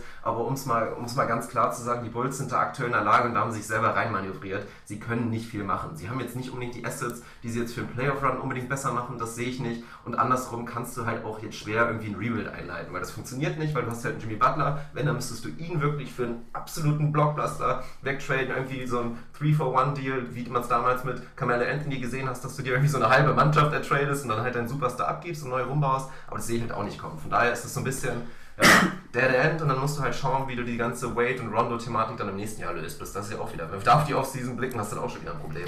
Ja, das ist äh, ein bisschen eine vertragte Situation aktuell. Natürlich müsste man eigentlich Rajon Rondo traden, das wäre der, ja, der erste Kandidat, aber ganz ehrlich, zeig mir eins der anderen 29 Teams, was Rajon Rondo nimmt und am besten da auch noch bereit ist, irgendetwas Nennenswertes dafür abzugeben. Wer soll es denn sein? Es gibt, es gibt dieses Team nicht, Ja. es gibt diesen Markt, diesen Trade Value, der ist nicht existent. Du kannst Rajon Rondo eigentlich nicht mehr wirklich gebrauchen. Die anderen Teams, wer soll ihn denn nehmen? Also Inzwischen weiß es halt Wer soll's jeder. denn sein? Die Kings haben es schon ausprobiert. Genau, die Kings wären die einzigen. Vielleicht So. die Pelicans, wenn Joe Holiday sich wieder beide Beine bricht, dann Vielleicht setzen sowas sie da mal Point Guard hin. Ja, wie vielleicht auch irgendwie die Suns oder so, die sind auch schlau genug. Magic, inzwischen. keine die Ahnung. bräuchten irgendwie Teams, die theoretisch wirklich einen, einen Point Guard brauchen, der das Spiel komplett kontrollieren kann für die jungen Spieler um ihn herum. Bloß alle Teams sind inzwischen so schlau, dass sie halt wissen, das bringt halt effektiv nichts. Selbst wenn dich das kurzfristig besser macht, macht es ja nicht die Franchise besser, weil du ja vielleicht im Zweifel schlecht sein willst. Deswegen lässt du deine jungen Spieler halt so ein bisschen ins Verderben laufen und sich alleine entwickeln und wartest dann halt auf deine Chance, wirklich zuzuschlagen. So ein Deal, und das ist nun mal inzwischen so, da hätte man wahrscheinlich auch schon vor sechs, sieben Jahren den Case machen können. Rajon Rondo macht aktuell sein Team nicht besser, im Gegensatz zu einem Ricky Rubio, der, sein andere, der ein anderes, also ein ähnliches Skillset hat, aber wirklich bewiesen hat über Jahre, dass er sein Team immer besser macht. Das hat Rondo wirklich jahrelang nicht geschafft und das weiß jeder inzwischen. Ja, ganz klar. Bei den Bulls ist es schwierig. Ich glaube, Gibson ist jemand, der eine sehr, sehr, sehr gute Saison spielt, der Ja, ja. immer Trade Value hatte, weil man den Der brauchen kann. Der wäre jemand, der für einen sein. Contender ein sehr, sehr interessanter Mann sein kann, von der Bank vielleicht oder tatsächlich auch im Starting-Lineup jemand, der dir helfen kann. Aber was kriegst du für den? Also für den kriegst du jetzt auch nicht das riesencharmante Paket, dass du ihn bewegst. Die anderen Jungs, Jimmy Butler, kannst du nicht traden. Die Gerüchte gab es immer wieder. Da hast du absolut recht. Dann, dann reißen sie dir da komplett den Laden ab. Das kannst du nicht machen. Und man muss ja auch mal sagen, was kriegst du denn für so jemanden zurück, der mittlerweile ganz klar als Superstar irgendwie etabliert ist? Solche Jungs werden halt relativ selten getradet. Dann hast du irgendwie diese Mirotic, McDermott, Denzel Valentine Geschichten wo man auch nicht wirklich sicher sagen kann, was du zurückbekommst und was soll es denn bringen, deine einzigen wenigen jungen Assets wegtraden. Du bist ja dann nicht so gut, dass du irgendwie ernsthaft contenten kannst. Andersrum wirst du einen Wade nicht wirklich mehr bewegen können und wollen. Es ist so ein bisschen, darüber haben wir gesprochen, es ist so ein bisschen halbgar. Es ist nichts Halbes und nichts Ganzes. Sie sind irgendwie ein Borderline-Playoff, vielleicht ein Bottom-Playoff-Team haben nicht wirklich die Assets, die, wo man jetzt sagt, dass sie in den nächsten Jahren sehr, sehr schnell wieder wahnsinnig gut sein werden. Win Now ist irgendwie auch keine ernsthafte Option. Also da, ich glaube, wenn sich da tatsächlich was Nennenswertes bei den Bulls in den nächsten Wochen und Monaten tun sollte, dann wird es auf, auf der Coaching-Position sein. Ich glaube, Fred Heubergs Zeit ist so langsam aber sicher da tatsächlich zu Ende. Ich glaube, dieses Experiment, was es mit so einem am College sehr, sehr etablierten Coach am Ende des Tages gewesen ist, es scheint für mich so ein bisschen zu Ende zu gehen. Aber die Sache ist, ich kann mir das wirklich gerade sehr gut vorstellen, weil wir haben ja schon vorher so ein bisschen drüber gesprochen. Ist das Absicht? Ist das kaschiertes, kaschiertes, Kaschiertes Tanken, ja. Mini-Tanking irgendwie oder einfach die Fans zufriedenstellen? Und jetzt stell dir mal vor, in einem optimalen Szenario, wenn alles hinhaut, dann hat derjenige, der sich diesen Masterplan ausgedacht hat, dem kannst du danach wirklich einen Orden Einen Orden, ja. Weil du hast deine Fans nicht irgendwie komplett verärgert. Du bist competitive geblieben, du hast deinen Fans die Illusion gegeben, dass es funktionieren kann, dass es ein Playoff-Team sein könnte. Du hast Jimmy Butler die Chance gegeben, sich zum Superstar wirklich zu entwickeln, der jetzt einen Status erreicht hat, dass ich glaube ich auch so ein Free Agent denkt, auch mit Jimmy Butler zusammenspielt. Das kann ich mir sehr gut vorstellen. Du hast einen Dwayne Wade, wenn du ihn halten kannst, der immer noch als dritte Option oder vierte Option extrem interessant sein kann. Und dann geht das halt los. Dann holst du dir eventuell einen sehr prominenten Coach, der auch nochmal was zieht. Und wenn du dann über die Free Agency, Chicago hat jetzt natürlich auch nicht gezeigt in den letzten 10 Jahren, 15 Jahren, dass sie da irgendwie groß wen, wen angeln konnten. Aber rein theoretisch kann das eigentlich ganz clever gewesen sein. Weil was ist, was machst du mit Rebuild? Was willst du denn zwei, drei, Jahre, vier Jahre dann außerhalb der Playoffs sein in Chicago? Weil das bringt auch nichts. Von daher, so ein kaschierter, softer, was auch immer, Mini-Tank, manchmal gar nicht so verkehrt. Absolut, und die Bulls sind immer noch die Bulls. Natürlich sind sie nicht die Nummer 1 Free Agency Destination der Liga, aber die Bulls sind die Bulls. Sie haben Tradition und Historie ohne Ende. Jetzt haben sie mit Jimmy Butler jemanden, wo ganz klar man in der Liga Bock hat, mit dem Jungen zu spielen, weil man auch weiß, was der kann. Insofern, vielleicht ist es tatsächlich so eine Art Mini-Tank, Rebuild, Hybrid, keine Ahnung. Wir werden sehen, wo die Saison am Ende hinführt, aber es ist für mich trotzdem eine, eine schöne Story. Und vielleicht ich hat er doch Unrecht und sie kommen irgendwie die Conference Finals ganz wild und spielen dann gegen die Cavs und LeBron. Also wer weiß, es kann theoretisch natürlich alles passieren. Der Osten ist wide open. Eine Geschichte aus der Gruppe wollte ich vorhin noch mal kurz ansprechen, weil auch das heiß und breit diskutiert wurde. Erstmal Shoutout. Ich glaube, wir haben da einige Blazers-Fans oder Sympathisanten. Also da scheint sich Definitiv. tatsächlich so ein kleines Grüppchen gebildet zu haben, denn die Blazers sind natürlich eine ja, ich sag mal, eine der größeren Storylines, wenn man so von den, von den absoluten Top-Teams mal weggeht dieses Jahr. Es gab Experten, ich erinnere mich an, an Preview-Podcasts, die die Blazers als viertbestes Team im Westen ja. gerankt haben, die gesagt haben, dass das ein Team ist, was ein absolutes Playoff-Lock ist, was auch gefährlich werden kann in den Playoffs. Es gab die Leute, die sie eher so, ja, ich sag mal, um, um 7 und 8 wirklich im Kampf um die Playoffs gesehen haben. Es gab die Leute, zu denen wir gezählt haben, die die Offseason kritisch gesehen haben, die die Blazers außerhalb der Playoffs getippt haben, wo wir aktuell richtig liegen. Sie liegen bei 14 und 20, was wirklich spektakulär scheiße ist. Das ist einfach ein richtig mieses Team aktuell. 2 und 8 aus den mhm. letzten 10, also da läuft mehr oder weniger gar nichts zusammen. Ich habe jetzt gerade nicht nachgeguckt, wahrscheinlich immer noch die schlechteste Defense der Liga oder zumindest Bottom 3, ganz klar. Also an dem Ende läuft überhaupt nichts zusammen. Für viele war die Offseason so ein bisschen unter dem Motto, noch ein, zwei Pieces dazu holen zu deinem eh schon guten Core, den du natürlich im Backcourt mit Lillard und McCallum hast und dann da wirklich wirklich richtig anzugreifen und sehr, sehr kurzfristig sehr, sehr gut zu sein. Wir haben auch über die Cap-Situation gesprochen.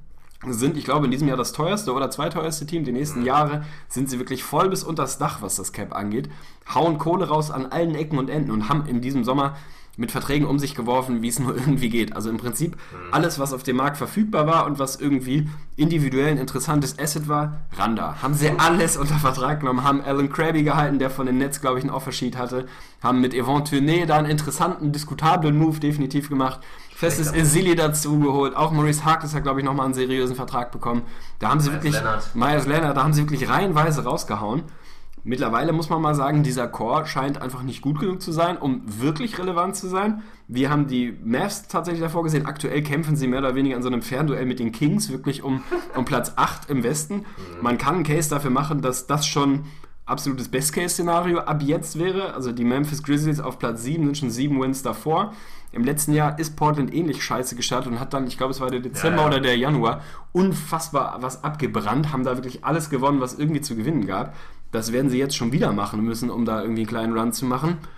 Also, das sieht nicht so richtig gut aus in Portland, muss man einfach sagen. Die haben sich verzockt. Also, die haben, sind zu früh. Wir haben es, glaube ich, ein bisschen mit, mit Poker äh, verglichen, mit so einer Analogie. Sind einfach all in gegangen in der Offseason. Mhm. Und das scheint im Moment nicht mehr als König, Dame, Suited geworden zu sein. Viel besser ist es nicht geworden.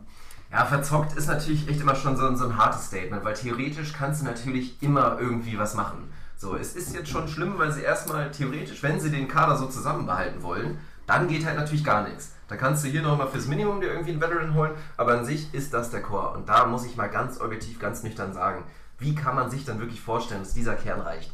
Also, das, das reicht Ahnung. halt einfach nicht. Du hast zwei, zwei Stars, bei Damien Lillard gehe ich nicht so weit zu sagen, dass er ein Superstar ist, weil halt nun mal auch wirklich sehr viel fehlt am anderen Ende, das ist nun mal klar. CJ McCollum hat halt eine Sorge gespielt, die vielleicht am Limit war, so ein kleines bisschen, einfach eine extrem gute Saison, ist es halt auch einfach mal ein Faktor, wenn du aus dem Nichts kommst und die anderen Teams in der ersten Saisonhälfte noch nicht so wirklich für dich planen. Ab jetzt ist CJ McCallum halt auf, auf dem Radar. Auf dem Radar. Auf dem Radar. er ist auf dem nee, Radar. Ja, man kann den beiden ja offensiv keinen Vorwurf machen. Wenn du da die Stats guckst, kannst du ja sogar für Lillard natürlich einen Case machen, dass er improved ist. CJ McCallum hat auch keinen Schritt zurück gemacht. Also die beiden funktionieren so, aber sie funktionieren halt auch nur auf einem Ende. Es ist auch ansonsten offensiv fraglich, ob sie sehr gut zusammenpassen. Es ist halt einfach ein Team. Ich habe nochmal nachgeguckt, Assist Percentage natürlich absolute Vollkatastrophe und was halt wirklich besonders interessant ist und das ist das ist wirklich was, also wenn dein Center dafür verantwortlich ist, dass wirklich der Ball läuft, dann ist das natürlich, das kann mal funktionieren mit einem Bogut oder mit einem, mit einem Joaquin Noah, bis selbst da war das ja immer anders. Und ich habe mal geguckt, wenn wirklich Miles Plumlee, der ja schon in den Playoffs in den letzten Jahren ja wirklich einen Case für sich gemacht hat, dass er ein sehr, sehr guter Ballverteiler sein kann, ein Point Center. Ein Point Center, äh, Also nicht ganz, aber sobald der nicht mehr auf dem Court steht, dann haben die Portland Trailblazers eine Assist Percentage von 50%, was wirklich ein absolut katastrophal eklatanter Wert ist. Das ist nur das Problem, wenn beide Guards so ein bisschen primär auf ihre eigenen Shots gucken. Und was halt ansonsten fehlt, ist ja das auch noch. Du hast dann dazu keine Firepower. Es reicht halt einfach nicht. Man sieht es immer wieder. Wenn die Teams einfach schaffen, Lillard und McCallum unter 40 zu halten, hast du eigentlich instant einen Win geholt. Müsste man sich eigentlich mal die Statistik raussuchen, wie das da aussieht. Wie die Blazers sind von dem Rekord her, wenn, wenn die unter 40 scoren. Aber kann ich mir nicht vorstellen, was da kommt. Und dann ist es halt mit den Verträgen. Die sind an sich, konntest du die alle irgendwie vertreten. Wobei ich, wie gesagt, fand, dass Evan Turner da einfach nicht reinpasst. Auch wenn er jetzt natürlich nach diesem absoluten Katastrophenstart mit einem PR-Wert von minus 17, glaube ich, dass er dann zwischen ein bisschen besser reinkommt, es passt halt einfach nicht. Und das sind halt Leute, Evan Turner, glaubst du, den kannst du traden momentan mit diesem Vertrag? Nope. Sehe ich nicht kommen. Und auch ein Alan Krabby hat natürlich jetzt einen dicken Vertrag und auch da werden jetzt viele sagen, oha, so, vielleicht wird der jetzt auch nicht unbedingt dieser, dieser gute Scoring-Wing oder vielleicht der sechste Mann von der Bank, der da kommt. Also ich sehe für die Blazers, ich habe schwarz gesehen. Ich sehe weiterhin schwarz, natürlich. Es ist immer so, wenn du zwei Stars hast, die komplett aufdrehen. Wenn McCallum und Lillard zusammen in einem Monat richtig krass heiß laufen, dann kann es mal passieren, dass die da auch einfach mal zehn Spiele in diesem Monat gewinnen. Kann ich mir absolut vorstellen. Sehe ich aktuell auf jeden Fall nicht kommen und deswegen fühle ich mich sehr gut, dass meine Denver Nuggets am Ende den achten Platz haben.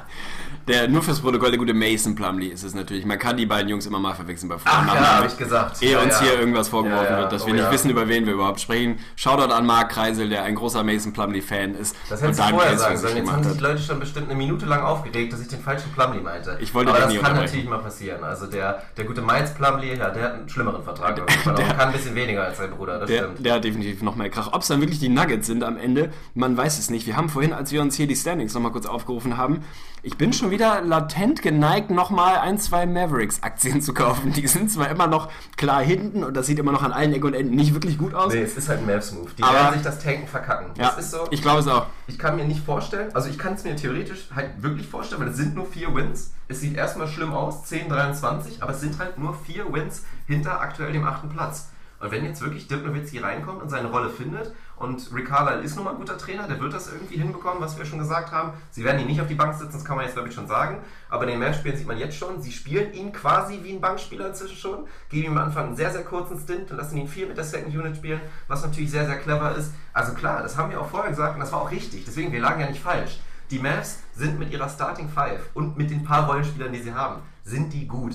Und dann sind sie auch ein Bottom Playoff Team. Das ist nun mal so. Man hätte es voraussehen können, dass man halt mit einem alten Dirk Nowitzki, einem alten Darren Williams und einem alten Andrew Bogut, dass du halt nicht fit bleiben kannst, dass das unrealistisch ist. Aber wir haben es nun mal so gesehen. Wenn sie fit sind, sind sie gut. Und deswegen tatsächlich, vielleicht machen sie irgendwie noch einen Run. Der achte Platz ist theoretisch noch offen. Aber am Ende wird es halt wahrscheinlich bitter ausgehen für die Mavs, weil dann, wie gesagt, verkacken sich das Tanken, werden Neunter, werden Zehnter, kriegen einen Scheiß-Pick. Und wir wissen ja, wie es bei Dallas läuft, dann wird eh nichts. So mit so einem Pick irgendwie 13, 14, 12, da machen sie halt nun mal nichts mit. Also ja, das könnte dann letztendlich fast ein bisschen schade sein hinten kackt die Ente. Wir werden sehen, aber ich glaube, im Moment spricht tatsächlich einiges dafür, dass sie knapp die Playoffs verpassen, was, wenn man die NBA verfolgt, so ungefähr das Schlechteste ist, was man irgendwie machen kann, ja. wenn man mal ehrlich ja. ist. Mal schauen, selbst wenn es dann am Ende der achte Platz ist, muss man auch mal fairerweise dazu sagen. Dann gibt es ja noch eine Playoff-Runde, dann gibt es ja noch vier Spiele in der ersten Runde. Ja. Maximal fünf, wenn irgendwas völlig Geisteskrankes passiert, aber im Zweifel sind es vier. Für Nowitzki wäre es schön, noch mal ein bisschen Playoff-Bühne zu schnuppern. Aber ob du dann wirklich Achter oder Neunter wirst, ist es eigentlich relativ Banane. Wenn, und wenn wir schon bei dem Thema sind, sehen wir ein Team, was eine ganz klare Philosophie verfolgt und wo, was es auch nicht darauf ankommen lassen will. Das sind natürlich die Lakers. Wir haben am Anfang darüber geredet, mit ihrem jungen Potenzial, was definitiv da ist, waren sie am Anfang die Sensation, weil die haben gute Spieler, die haben eine sensationelle Bank gehabt vor allen Dingen, aber jetzt natürlich auch durch die Verletzung wurde es so ein bisschen angeleitet. Du kannst es mir nicht erzählen, dass das Front Office da nicht mal ein ernstes Wörtchen mit Luke Walton geredet hat und da es nicht mal hieß, so komm, wir finden das super, was gerade läuft, so, wir freuen uns auf die Zukunft, aber jetzt sehen wir doch langsam mal wieder zu, dass wir wieder Richtung, Richtung Keller bekommen, weil wie gesagt, die müssen unter den Top 3 landen, sonst ist der Pick weg. Und die Lakers hätten diesen Pick sehr, sehr gerne, weil sonst geht er nämlich zu Philly. Von daher tun sie gerade wirklich alles, dann diese Range wieder reinzukommen. Und es macht ja auch Sinn. Deswegen spielen die Lakers gerade, starten sie Brandon Ingram, lassen ihm wirklich viel Zeit, lassen ihn entwickeln. Und das ist kein Winning Basketball. Theoretisch dürfte Brandon Ingram vielleicht seine 12 Minuten von der Bank spielen, vielleicht auch 16, aber der dürfte nicht starten und nicht teilweise als Point Guard starten oder so, dass sie dafür verrückte Sachen machen. Aber es ist halt perfekt. Sie probieren alles aus, geben den jungen Spielern Auslauf, haben Spaß, sind gut aufgestellt für die Zukunft. Und wenn sie am Ende ihren Top-Pick bekommen, dann haben sie alles richtig gemacht. So ist dieses System. Also ich glaube ganz klar, es ist ein Paradebeispiel für Tanking aktuell. Du kannst mir nicht erzählen, dass die unter Luke Walton so heiß rauskommen und so spektakuläre Offense und so solide Systeme laufen, wie sie es die Ja, ersten Wochen gemacht haben. wegbrechen. Und dann ziehst du den Stecker und jetzt glaube ich sind sie 2 und 13 aus den letzten 15 oder irgendwie so, Mhm. kriegen nur noch auf die Mütze und das voll mit Anlauf und voll mit Absicht. Du hast es angesprochen, sie müssen einen der drei besten Picks bekommen, damit der nicht auch noch zu Philly wandert und da macht es, ob man das System mag oder nicht, ob man das jetzt irgendwie gerecht oder fair findet, du wärst halt einfach, du wärst einfach flat out dumm, wenn du es nicht machen Mhm. würdest. Wenn du dann irgendwie Neunter, Zehnter wirst, weil man muss ja auch mal ehrlich sagen, die Ceiling ist halt jetzt auch nicht da. Also die sind auch kein Playoffs-Team, kein Playoff-Team, Ja. selbst wenn sie jetzt auf allen Zylindern irgendwie laufen und wirklich versuchen, die Dinger zu gewinnen, das wird auch nicht reichen. Dann macht es einfach hin und vorne keinen Sinn, dann da irgendwie so ein Middle-of-the-Pack-Team zu sein, deinen Pick nach Philly wandern zu sehen, in einem Draft, der anscheinend sehr, sehr gut sein soll. Da ein Team, was sich da irgendwie gerade dabei ist, wirklich eine spektakuläre Truppe zusammenzubauen, nochmal weiter zu verstärken. Warum sollst du es denn machen? Insofern, da wird es ein, ein Gespräch beim Essen gegeben haben Ja. mit dem guten Luke Walton und es wird genauso gelaufen sein. Mensch, das sieht richtig gut aus. Gefällt uns, aber denkt dran, wir müssen auch unsere jungen Leute entwickeln, ne? Ja, ja, ja. Mal so ein, Zwinker, zwei Mal gezwinkert und dann vielleicht ist es ja auch gar nicht so schlimm, wenn wir nicht so oft gewinnen. So Ja. ist es halt, man muss es nicht schön finden, Und das Ding aber ist ja es ist halt richtig. Aktuell in der Saison, es war, glaube ich, noch nie so leicht zu tanken. Allerdings, Wenn du mal allerdings. reinguckst jetzt in den Westen, sie werden sich mit den Suns ein hartes und kämpftes Duell um den letzten Platz im Westen Miguel! Weil wenn du mal guckst, die Mavs, die haben es ja gerade gesagt, die kommen einfach rein durch Talent.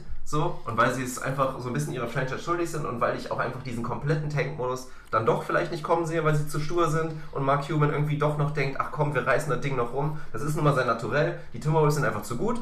Die werden noch kommen, die werden auch in der zweiten Saisonhälfte wieder kommen, selbst wenn sie da irgendwie noch ein, zwei Moves machen. Und dann hast du die Pelicans, die theoretisch irgendwie in die Playoffs kommen wollen und halt Anthony Davis haben. Du hast die Blazers, die rein wollen, du hast die, Nugget- die Nuggets, die auch einfach zu gut sind und vielleicht sogar reinkommen wollen. Und die Kings, ja, die gehen halt auch nicht diesen Volltank. Und dazu sind sie nicht clever genug, dass sie das nicht machen. Also so ist das halt. Und dann hast du halt im Osten dann noch den harten Kampf mit den Nets und den, und den Sixers, die halt nichts anderes machen können. Bei denen ist das halt einfach halt wirklich tanken. Das ist halt einfach so. Das ist auch nicht unbedingt beabsichtigt. Das ist halt einfach Talent-Tanking. Und ja, die Heat. Müssen wir mal gucken, da bin ich auch mal so ein kleines bisschen gespannt, ob die wirklich noch voll raufgehen, weil dann musst du eigentlich Dragic bewegen oder musst eventuell sogar mal den Markt testen für einen Hassan Whiteside, weil das ist ja schon verrückt, dass du da eigentlich zwei Max-Player in deinem Team aktuell hast und dann diesen Full-Tank-Modus gehst, also da bin ich auch noch mal gespannt. Ja, tatsächlich. Ich Aber ich wollte noch mal kurz fragen. Ja, ich habe noch mal kurz das Thema, weil vor der Saison heißes Thema gewesen. Wir waren beide, glaube ich, relativ hoch im Kurs. D'Angelo Russell war für dich, glaube ich, sogar dein Most Improved Player-Kandidat? Oder er war zumindest in der Conversation, ich bin mir nicht mehr ganz sicher. Wir hatten diese Thematik, glaube ich, an seinem Beispiel. Ich weiß es selber nicht mehr, aber ich hatte ihn mit dabei, ja. Dass, dass ein Sophomore eigentlich auch niemals Most Improved Player sein sollte. Du hast einen Riesensprung von ihm erwartet. Ich war auch, muss ich schon sagen, gut im Lager und habe gesagt, so okay, D'Angelo Russell, das wird, glaube ich, echt mal ein guter. Und da wollte ich dich aktuell mal fragen, wie sieht es denn da so mit deinen D'Angelo Russell-Aktien aus? Ja, das äh, ist ein dunkles Kapitel in meiner Podcast-Karriere. Ich weiß nicht, ob ich ihn dann zum Most Improved bei mir gekürt habe oder zumindest mit in die Verlosung geworfen habe. Eigentlich, natürlich macht es keinen Sinn, da einen Sophomore zu, zu nehmen. Ich bin da ein bisschen im anderen Lager und finde auch von einem Sophomore, natürlich ist das so ein bisschen organisch. Natürlich werden die besser, die müssen besser werden, an, ansonsten werden sie keine vernünftigen Basketballer. Aber auch da finde ich es immer schwierig, so kategorisch zu sagen, es darf kein Sophomore sein. Wenn ein Sophomore ein eklatant großen Sprung macht, einen größeren, als man normalerweise als Sophomore machen würde, dann finde ich es legitim, den damit in die Verlosung zu nehmen. Den habe ich von ihm erwartet, den hat er in den ersten Wochen ein bisschen angedeutet, hat eine bockstarke Preseason gespielt, Ja. ist gut in die Saison gekommen und geht da jetzt so ein bisschen mit dem gesamten Boot unter. Ja, wenn du mich fragst, was seine Ceiling ist, ich bin kein Es Riesenfan ja von um die, seinem Ja, es geht Game. um die Aktien. Es ist ja, wie Ja. gesagt, du musst dich dafür nicht schämen. Wie gesagt, viele waren in diesem Lager, ich, ich ja auch. Ich habe gedacht, der Junge wird besser und der wird auch gut sein. Aktuell sieht es halt wirklich nicht so aus. Und da will ich dich ja im Prinzip nur fragen, muss man sich jetzt wirklich schon Sorgen machen um ihn? Oder ist das vielleicht auch einfach mal normal, dass man als Sophomore so, ein, so eine kleine Slump-Saison hat und dass der sich noch entwickelt und nochmal kommt? Das ist eigentlich nur die Frage. Also ich weiß nicht genau, was, was man von ihm wirklich erwarten kann. Ich würde seine Aktie nach wie vor kaufen. Ich glaube, dass das ein Stück weit normal ist, dass du da mal einen Bump drin hast. Erst recht, wenn du ein Team hast, was jetzt auf einmal tanken muss. Ich glaube, dass das ein Thema ist, über das man ein bisschen zu wenig spricht. Dieses Winning und Losing Culture, das ist halt das, was mit dem Tanken logischerweise so systeminhärent ist, dass du dann halt verlieren musst. Und dass das natürlich, das sagt auch gerade natürlich ein Riesenverfechter vom Anti-Tanking Mark Cuban immer wieder, dass du dir da ein bisschen so eine, so eine Losing-Mentalität halt heranzüchtest. Ich glaube, dass es schwierig ist für einen Sophomore einerseits zu schauen, sich zu entwickeln, irgendwie seine spektakulären Game-Winner oder Airball-Game-Winner-Versuche irgendwie zu ballern und trotzdem zu wissen, dass du eigentlich nicht gewinnen darfst. Ich glaube, dass das nicht ganz so einfach ist, wenn du so jung bist. Ja, also er wird niemand sein, der einer der besten Spieler der Liga sein wird. Mhm. ist, glaube ich, mittlerweile ganz, also das D-Ceiling habe ich eh nie gesehen bei ihm. Ich mache mir minimale Sorgen, aber würde nach wie vor Aktien kaufen. Der Kerl ist jung, ja. gibt dem mal nochmal ein Jahr. Ich glaube, der wird ein solider bis leicht überdurchschnittlicher NBA-Guard sein. Viel mehr habe ich tatsächlich nie in ihm gesehen. Ich habe den Sprung jetzt ein bisschen, ein bisschen größer erwartet. Mal schauen, die Saison ist noch jung, da kann auch was passieren, aber ich würde jetzt, also ich würde mir kein Riesendepot mit seinen Aktien anlegen.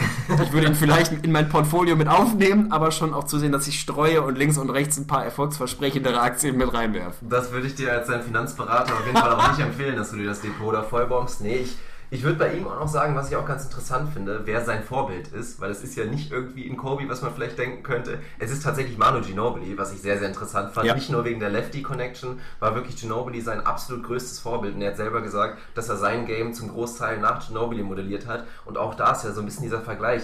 Vielleicht hat er seine Rolle einfach noch nicht ganz gefunden und ist halt nicht dieser klassische Point Guard, sondern halt einfach auch so ein, so ein Ginobili-Type. Das Problem bei ihm ist halt wirklich, auch wenn man es vielleicht nicht, nicht denken könnte, ein junger Manu Ginobili war deutlich athletischer als, ja. ein, als ein D'Angelo Russell. Er ist wirklich, was die Position angeht, einer der unathletischsten Spieler in der NBA aktuell. Und dann hast du halt das Problem, wenn du dann nicht mit dieser unglaublichen Cleverness eines Ginobilis und mit diesem reinen Skill, den er einfach hat, wenn du dann so nicht agieren kannst, hast du ein Problem. Weil defensiv wirst du limitiert sein, wenn du einfach nicht schnell genug bist und nicht athletisch genug genug. Und wenn der Wurf dann auch nicht fällt, wie es halt aktuell so ist, dann wird es halt auch ganz gerne mal dramatisch. Aber ich würde auch nicht sagen, dass das Ding durch ist. Wie gesagt, es ist immer so ein bisschen, welche, welche Rolle man hat, welches, zu welchem Team man landet. Vielleicht ist einfach seine Zukunft auch nicht bei den Lakers, vielleicht landet er irgendwann nochmal woanders. Aber du hast da völlig recht. So einen, so einen jungen Kerl direkt mal abzuschreiben in seiner zweiten Saison wäre auch wesentlich zu vorschnell ja, man ist einfach so ein bisschen, ein bisschen schnell in seinen Urteilen in beide Richtungen. Da muss man sich ab und an auch mal wieder ein bisschen zurücklehnen und ein bisschen gelassener an solche Sachen reingehen. Wir haben noch ein bisschen was auf dem Zettel. Wir haben unsere großen fünf. Wollen wir das direkt Im Kaffeeklatsch. Ja, ich würde sagen, wir sollten jetzt mal eine von unseren Rubriken rausknallen.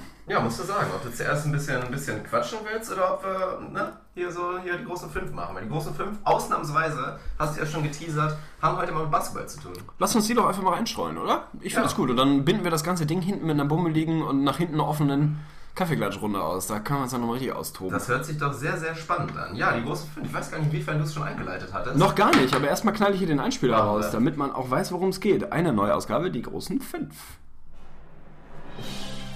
Die großen fünf. Mit Tegli und Fügli. Ihr Rätsel. Ich habe es vorhin angeteasert, unsere großen Podcast Vorbilder, sanft und sorgfältig, äh, fest und flauschig, wie auch immer sie jetzt gerade mal wieder heißen. Ja, ja Mahlzeit, gönn dir. Jan Böhmermann und Olli Schulz haben die großen fünf erfunden. Glaubt man zumindest, so ist es überliefert. Man weiß es nicht, vielleicht haben auch sie sie abgekupfert. Eigentlich eine unserer Crossover Off-Topic-Rubriken. Heute haben wir das Ding mal ein bisschen an die NBA angelehnt. Haben uns unseren beiden Lieblingsjungs gewidmet. Es ist ja für uns eine Herzensangelegenheit. Für mich ist es Jimmy. Seit kurzem, seit einigen Wochen auch offiziell meine Nummer 1. Es war immer ein heißes Rennen mit Kevin Durant. Ich habe mich dann irgendwann mal festlegen können. Für mich ist es Jimmy. Für dich ist es Ricky Rubio. Auch das ist kein großes Geheimnis. Und beide haben sich mal mehr, mal weniger hier und da mal so ein, zwei Trade-Gerüchte gerankt aktuell gerade mehr um deinen Ricky als um meinen Jimmy. Das war vor einem halben Jahr anders. Da ging es eigentlich eher in die andere Richtung. Man weiß nicht so ganz, wie da die Planung aussieht. Ist es dann vielleicht doch Chris Dunn bei den Timberwolves? Ist es Ricky Rubio? Kann er der Anführer zumindest nominell auf der 1 dieses Teams sein? Falls nicht, wir wissen es nicht, aber wir werden uns mal mit ein, zwei Gedanken auseinandersetzen. Sollte da ein Trade passieren, wo kann es denn hingehen? Wo können die beiden Jungs, unsere Herzensjungs, denn eine neue Heimat finden? Wir haben uns da fünf Teams jeweils rausgesucht ja, es, es tut mir ein bisschen weh, tatsächlich, mir das überhaupt vorzustellen, aber das gehört mit zum Geschäft, es kann passieren. Es ist ja auch so ein bisschen zwei verschiedene Positionen, aus denen wir da gerade agieren. Allerdings. Hier ist es halt wirklich reines Wunschdenken, dass du dir halt entweder natürlich denkst, komm Alter, jetzt reiß dich mal zusammen an Bullstelle und gib dem ein vernünftiges Team, weil er ist halt auch nicht mehr 22, er ist halt schon 27, ist gerade in seiner Prime, entert die gerade so. Wie lange er drin bleiben wird, ist immer die Frage für so einen Spieler. Ich traue ihm das zu, dass er jetzt noch mal wirklich 4, 5 Jahre volle, satte Prime hat. Bis dann willst du dann halt wirklich auch den Erfolg haben. Aber ganz klar, machst du dir halt auch einfach mal Gedanken, wo kann es denn hingehen. Mit Ricky ist es halt eine Thematik, da habe ich ja letztens schon gesagt, ich weiß inzwischen nicht mehr, was ich mir wünschen soll. Mir gefällt gar nicht, wie es bei den Wolves aktuell läuft. Sie nutzen ihn meiner Meinung nach nicht richtig, aber klar, man darf ihn auch dann nur in gewisser Weise in Schutz nehmen. Er spielt halt auch einfach schlecht. Das muss man mal sagen, das hat Gründe, die habe ich im, im, Podcast schon erwähnt, das sind personelle Gründe. Vor allen Dingen auch, dass er einfach nicht mehr diesen Spielwitz hat, nicht mehr diese Leidenschaft.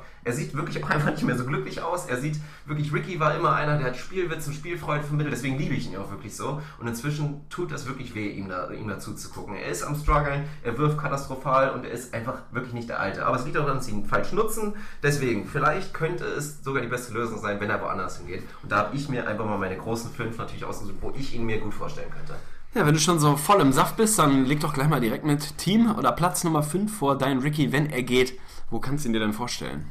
Ja, es ist spannend. Also ich habe mir auch tatsächlich nicht nur Playoff-Contender ausgesucht. Mhm. Also es ist so ein bisschen ein Beidelager, weil ich mir, ich kann mir beides gut vorstellen, dass er sich ein junges Team irgendwie so ein bisschen schnappt, aber dass er natürlich auch, ich würde ihn auch endlich gerne mal in die Playoffs sehen. Weil das ist ja immer die Thematik, kann Ricky Rubin in den Playoffs überhaupt existieren.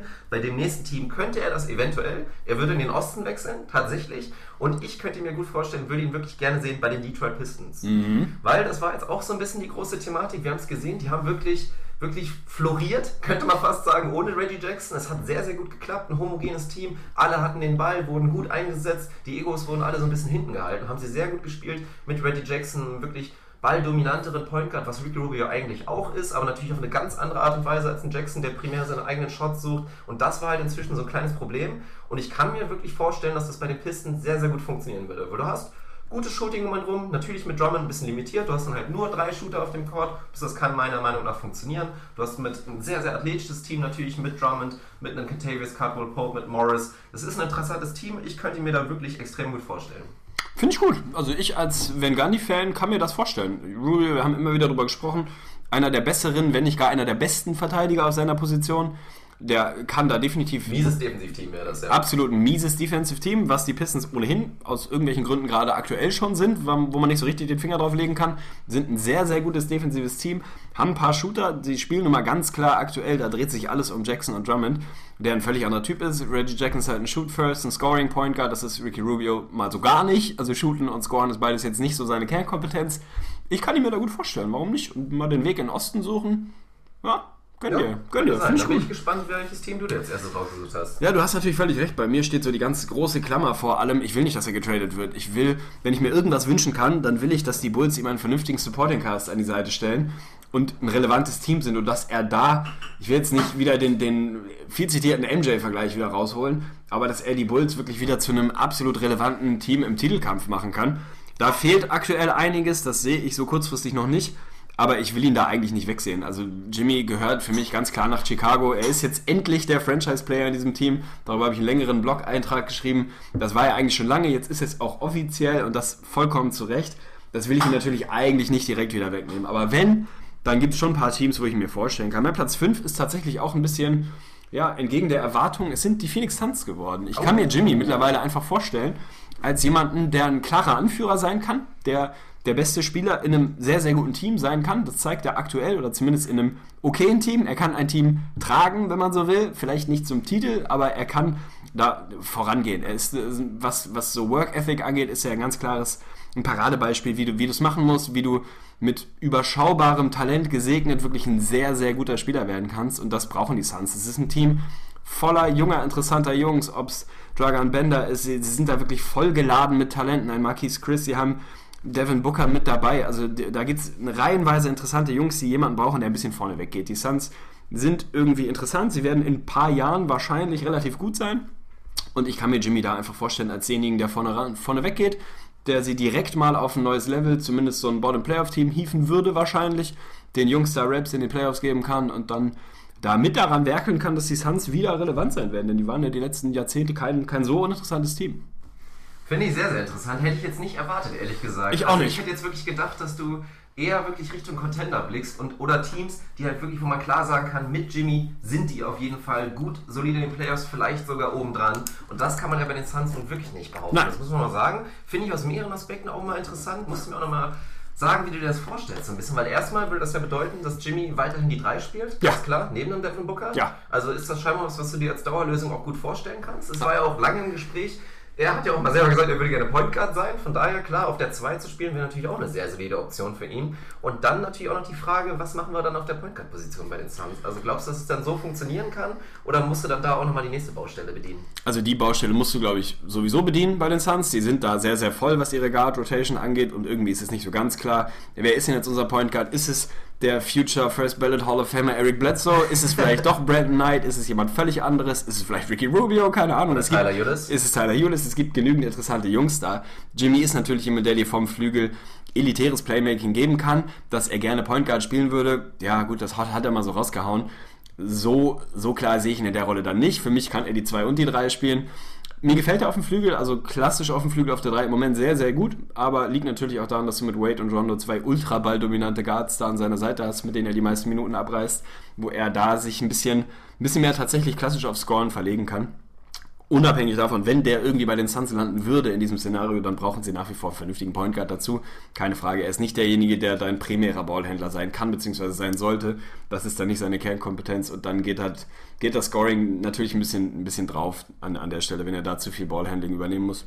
Wer es dann sein könnte, ich bin kein großer Bledsoe-Fan, ich bin auch kein großer Brandon Knight-Fan, ehrlicherweise. Nee. Also für mich müsste es dann nochmal eine andere Personalie sein. Vielleicht ja Rubio, vielleicht kommt er mit dazu. Ja, das, könnte ich sehr mir ganz sein, gut, das könnte gut Suns sind passen. tatsächlich auch die erste Doppelung, aber die kommen bei mir erst später vor. Von daher will ich es jetzt auch nicht vorwegnehmen, weil die sind hoch im Kurs, muss ich sagen. Und das kann ich mir natürlich sehr gut vorstellen, muss ich mal sagen, weil an sich hast du natürlich recht.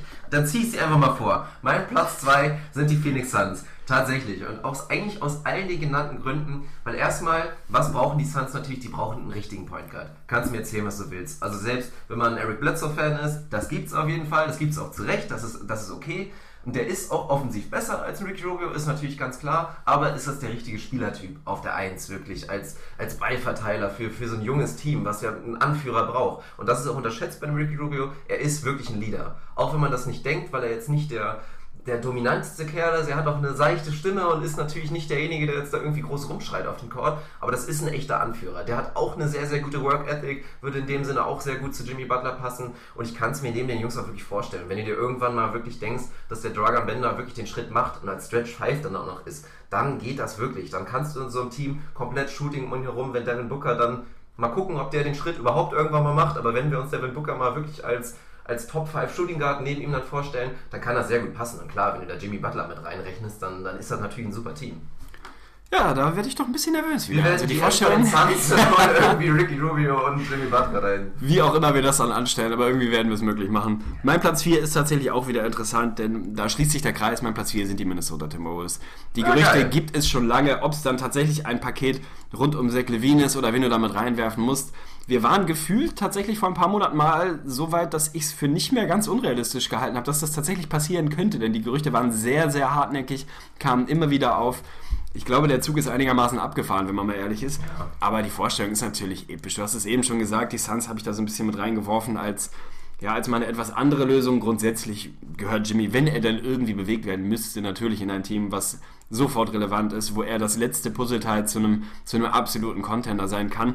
Das wäre bei den Wolves zumindest jetzt ganz kurzfristig auch nicht. Das wäre auch dann wieder eher eine Investition in ein, zwei, drei Jahren. Aber der würde natürlich ohne Ende großartig da reinpassen. Dann vermutlich natürlich eher wieder auf der 2, aber da habe ich überhaupt kein Problem. Jimmy kann beide Positionen spielen, das ist überhaupt kein Problem. Jimmy unter Tom Thibodeau, wir wissen, was das defensiv bedeutet. Ein biestiges Monster. Also das würde definitiv funktionieren, da würde sie auf ein neues Level, heben. Nach vorne ein Scoring Punch, nochmal eine verlässliche Option, die wirklich dir ein bisschen Shooting geben kann, auch wenn sein Dreier nach wie vor irgendwie mal da und mal nicht da ist. Aber dass der Junge scoren kann, dass er mit einem limitierten Dreier scoren kann, denn auch das geht ja immer wieder ein bisschen unter, wenn man über die DeMar DeRozans und Co. dieser Welt, dieser Welt spricht. Wenn jemand einfach keinen Dreier hat und du den nicht respektieren musst und der dir trotzdem 25 Punkte pro Nacht auflegt mit guten Quoten, dann ist das nochmal erst recht spektakulärer, als wenn derjenige einen Dreier hat, denn du weißt ganz genau, was passiert. Du kannst ihn stehen lassen, du weißt, der wird jetzt nicht dir den Dreier ins Gesicht nageln, jedenfalls sehr, sehr unwahrscheinlich. Insofern, Jimmy kann scoren, der könnte diesem Team an beiden Enden ohne Ende helfen. Mhm. Es wäre eine geile Vorstellung, aber irgendwie, auch darüber haben wir immer wieder gesprochen, ich will auch nicht, dass wirklich mein Jimmy in deinem Team spielt. Dann ist das, es wäre irgendwie eine sehr seltsame Aktion für unseren Podcast. Dann sind wir auf einmal beide absolute Hardcore-Timberwolves-Fans. Ja. Auch wenn Rubio dann vielleicht irgendwann weg ist, dann, dann wanderst du so ein bisschen mit. Aber eigentlich finde ich es ganz gut, dass wir da wirklich in, in zwei, verschiedenen, zwei verschiedenen Welten unterwegs sind. Nee, das stimmt, aber es wird ja wahrscheinlich auch nie mehr passieren, also außer, da müsste man dann wirklich schon, also so Wiggins und vielleicht noch den nächsten First Rounder Ja. oder so, dann kann man vielleicht anfangen zu diskutieren. Ansonsten, die Berichte sind ja nicht ganz so klar, ich will es auch eigentlich gar nicht wissen. Wenn ich im Nachhinein jetzt wirklich erfahre, dass das damals wirklich möglich war, Jimmy zu bekommen für einen Zach Levine und dann den First Rounder, der vielleicht Chris Dunn geworden wäre, die Chicago Bulls hatten hohe Meinung von Chris Dunn. Wenn es dieses Paket wirklich gab und die Wolves Nein gesagt haben, Alle dann, dann, ja, dann, dann fange ich wirklich an zu weinen für die nächsten 20 Jahre durchgehen, weil ich habe es mir unglaublich gewünscht. Es wäre die richtige Lösung gewesen. Ich wäre auch wirklich bereit, Wiggins zu traden, auch wenn die Upside da ist. Natürlich erst viel, viel jünger. Vielleicht kriegt er es irgendwann noch hin, aber ich zweifle auch ein bisschen dran. Und Jimmy Butler gibt dir dann wirklich diese neue Dimension. Die sind auch gar nicht so unähnlich theoretisch ja vom Scoring, auch wenn Andrew Wiggins den Dreier jetzt inzwischen schon, schon ja, wirklich beeindruckend auch dazu bekommen hat. Da ist der Jimmy schon so ein bisschen was voraus. Aber was die anderen Dimensionen angeht und gerade auch defensiv, ist Jimmy Butler natürlich ein großes Upgrade. Es sind vier, fünf Jahre zwischen ihnen. Vielleicht kommt Wiggins natürlich auch mit 27 auf dieses Niveau. Von daher ist es vielleicht einmal ein Prozess, aber wenn wir einfach jetzt mal Win Now denken und wir uns jetzt vorstellen, der wäre Jimmy Butler natürlich sensationell für die Wolves. Also das wäre, aber es wird nicht passieren und das ist wahrscheinlich auch gut so, dass du recht hast. Dann mache ich jetzt mal meinen Platz 4. Ein bisschen nachgezogen, kann ich mir auch sehr gut vorstellen, es wäre wieder im Osten, es sind die New York Knicks. Und das macht wirklich für mich Sinn. Ich habe natürlich auch immer überlegt, wenn du überlegst, stell dir Ricky Rubio vor. Du kannst natürlich nicht sagen, stell irgendwie Rubio zu den Warriors oder so, oder stell Rubio zu den Cavs, weil das einfach nicht reinpassen würde. Aber gerade so ein Team, was einen Point Guard hat mit einem ähnlichen Defizit, gerade das Shooting und das effiziente Scoren, kann ich mir Rubio einfach mal super vorstellen. Das wäre auch Win-Win wirklich, weil er erstmal im Vergleich zu Derrick Rose, den wir uns jetzt dann natürlich mal wegdenken, Rose ist raus, Rubio ist drin, dann hast du ein großes defensives Upgrade, was die Knicks nötig haben, definitiv. Dann sind auch die auf einmal echt ein gutes Defensive Team, die ja so schon gar nicht mal so verkehrt sind. Und offensiv hast du eigentlich genau das, was du willst. Du hast nicht mehr einen Derrick Rose, der irgendwie mit dem Ball rumhampelt, auch wenn er einen respektablen Job macht, den ich auch vielleicht gar nicht so gut erwartet hatte. Dann hast du auf einmal einen Rubio, der wirklich den Ball an Porzingis verteilt, an Mello verteilt, der mit Noah wahrscheinlich auch echt eine solide Chemistry hätte, kann ich mir richtig vorstellen. Der Courtney Lee für offen Dreier findet. Also kann ich mir wirklich sehr gut vorstellen und bin ich mir sehr, sehr sicher, dass das auch instant nochmal 5, 6 Wins draufrechnen würde auf die Knicks. Bin ich dabei, gefällt mir sehr, sehr gut. Ist ein schönes Szenario. Auch die Knicks sind bei mir tatsächlich mit drin, auch wenn es auf den ersten Blick kein so wahnsinnig guter Fit ist. Aber natürlich ist so das Riesenargument Christaps Porzingis. Der Junge wird sehr, sehr schnell sehr, sehr, sehr gut sein. Also das Window ist wide open. Der Junge ist unfassbar weit schon für sein Alter, für seinen, für seinen absolut komischen Körper, für seine Konstitution.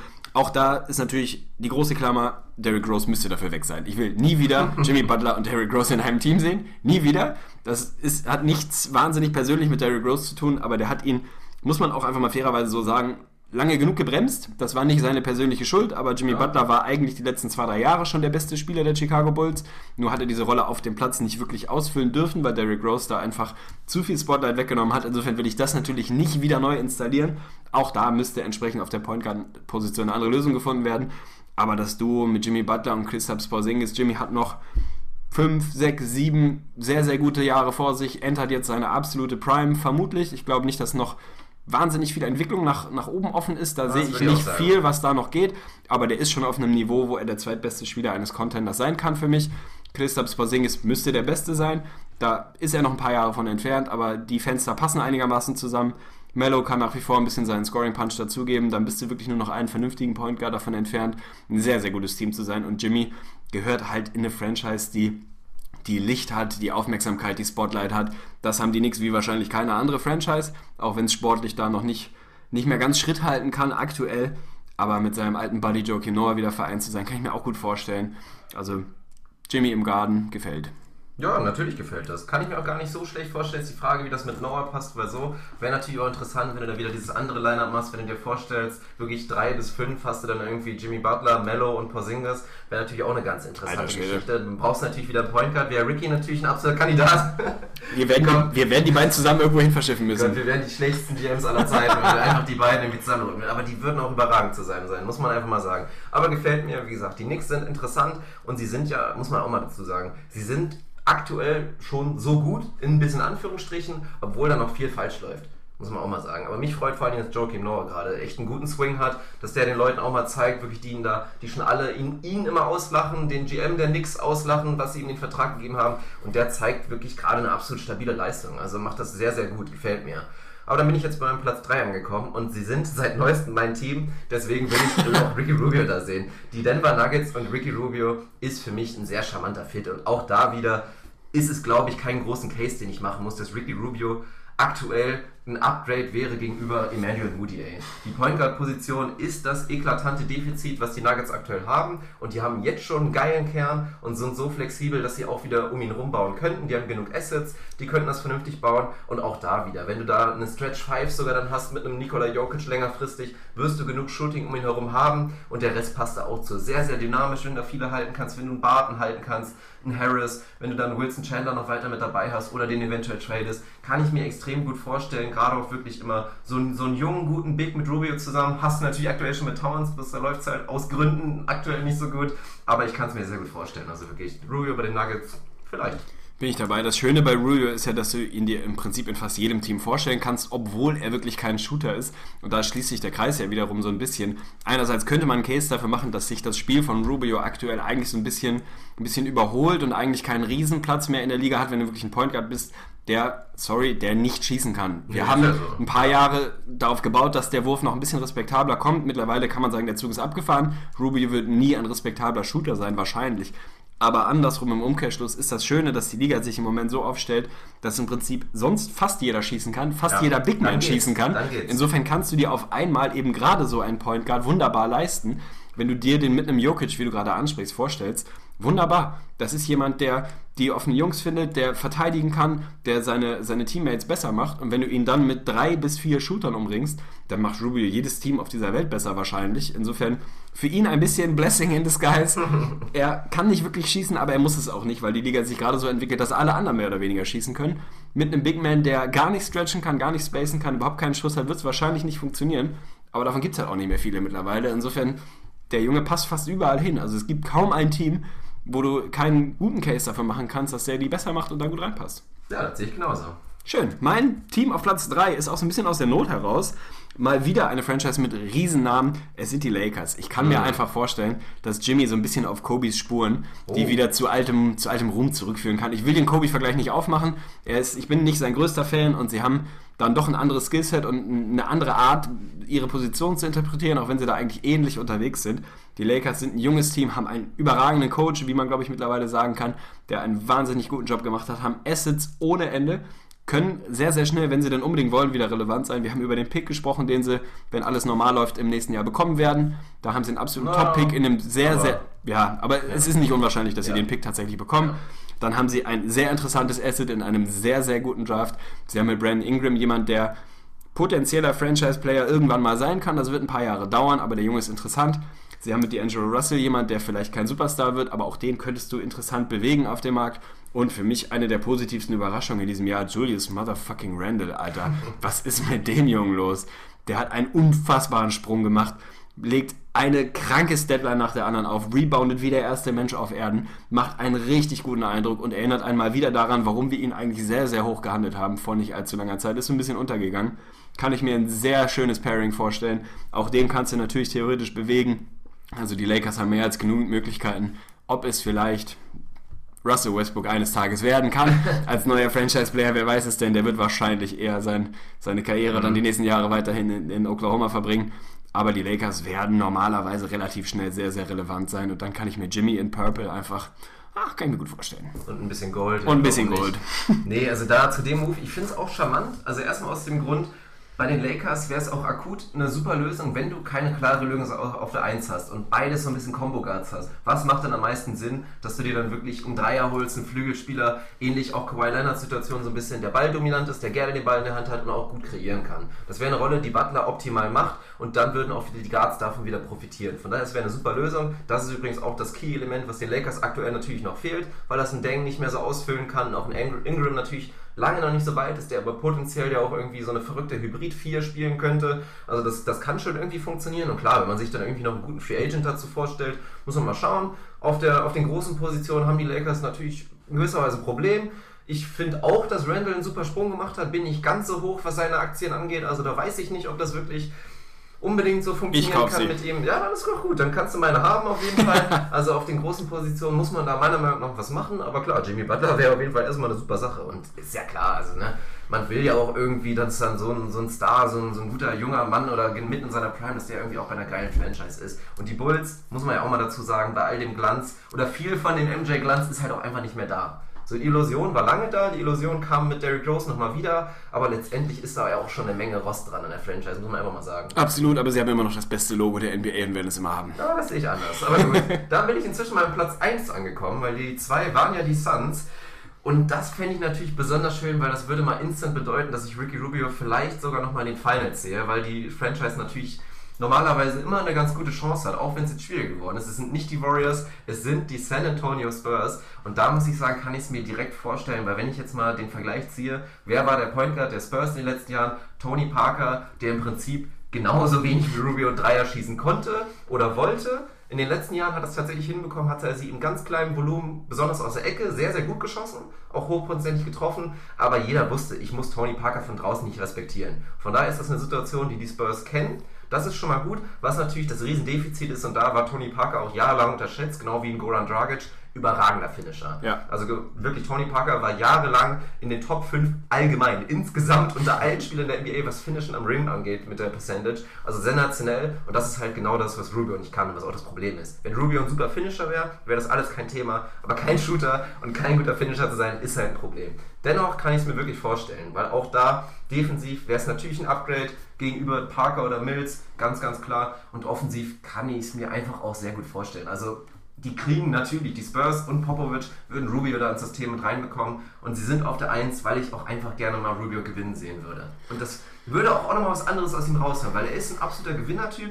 Ich habe es auch in meinem Artikel geschrieben, für Rubio, der hat das eigentlich im Prinzip auch die letzten Jahre noch nie verarbeiten können, dass er halt verliert.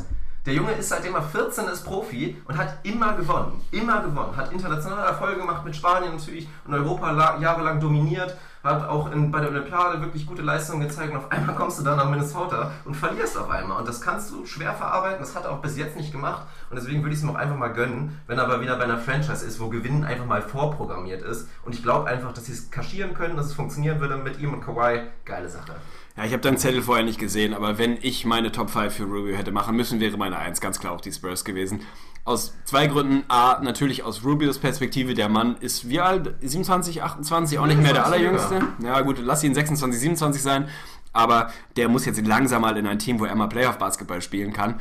Das werden die Wolves wahrscheinlich in ja, kurzfristiger, naher Zukunft irgendwie auch mal erreichen, aber die werden auch nicht direkt contenten. Das tust du mit den Spurs natürlich automatisch. Und man muss auch mal von, aus der anderen Perspektive sich anschauen. 26, ja. ja, siehst du, die Spurs haben nun mal tatsächlich mittlerweile, muss man leider Gottes sagen, auch echten Bedarf auf der 1. Tony Parker, das sieht einfach nicht mehr gut aus die letzten Jahre. Man hat es gesehen, man hat es auch bei Frankreich gesehen im Nationalteam. Der hat mittlerweile einfach nicht mehr, nicht mehr diesen hammerharten, schnellen ersten Schritt. Er finisht nicht mehr ganz so gut, wie er es früher gemacht hat. Der Wurf war noch nie wirklich da, bis auf den Dreier aus der Ecke. Der Floater ist nicht mehr ganz so stabil. Also Tony Parker, ich will nicht sagen, dass er eine Liability ist, aber er macht dich einfach nicht mehr besser. Und der war jahrelang ganz klar einer der nicht so spektakulären Point Guards, aber jemand, der perfekt für dieses System war. Und wenn du das System und Pop ansprichst, ey, Rubio in dem System, wo wirklich alles darauf ausgelegt ist, eine vernünftige, fluide Offense zu laufen, offene, gute Looks und immer den, den, guten, den guten Look für den noch besseren wieder abzugeben. Wenn jemand irgendwie sowas kann, dann ist es Rubio. Also das kann ich mir gut vorstellen. Verteidigen kann er ohne Ende. Den Backcourt-Fit mit Danny Green sehe ich auch ganz charmant. Ja. Zwei pestig ekelhafte Verteidiger. Also, na, mach. Gönn dir. Geil. Meine Eins ist tatsächlich keine Überraschung. Ich hätte mir gewünscht, dass ich mir ein anderes Szenario ausdenken kann. Aber wenn man über Jimmy Butler mögliche Trade-Szenarien redet, ja bitte, dann redet man über die Boston Celtics. Sie sind das Team mit den meisten Assets wahrscheinlich, sowohl was Picks angeht, als auch was tatsächlich reine Assets auf dem Court angeht, als auch Assets, die du tatsächlich auch abgeben kannst, ohne zu viel weggeben zu müssen.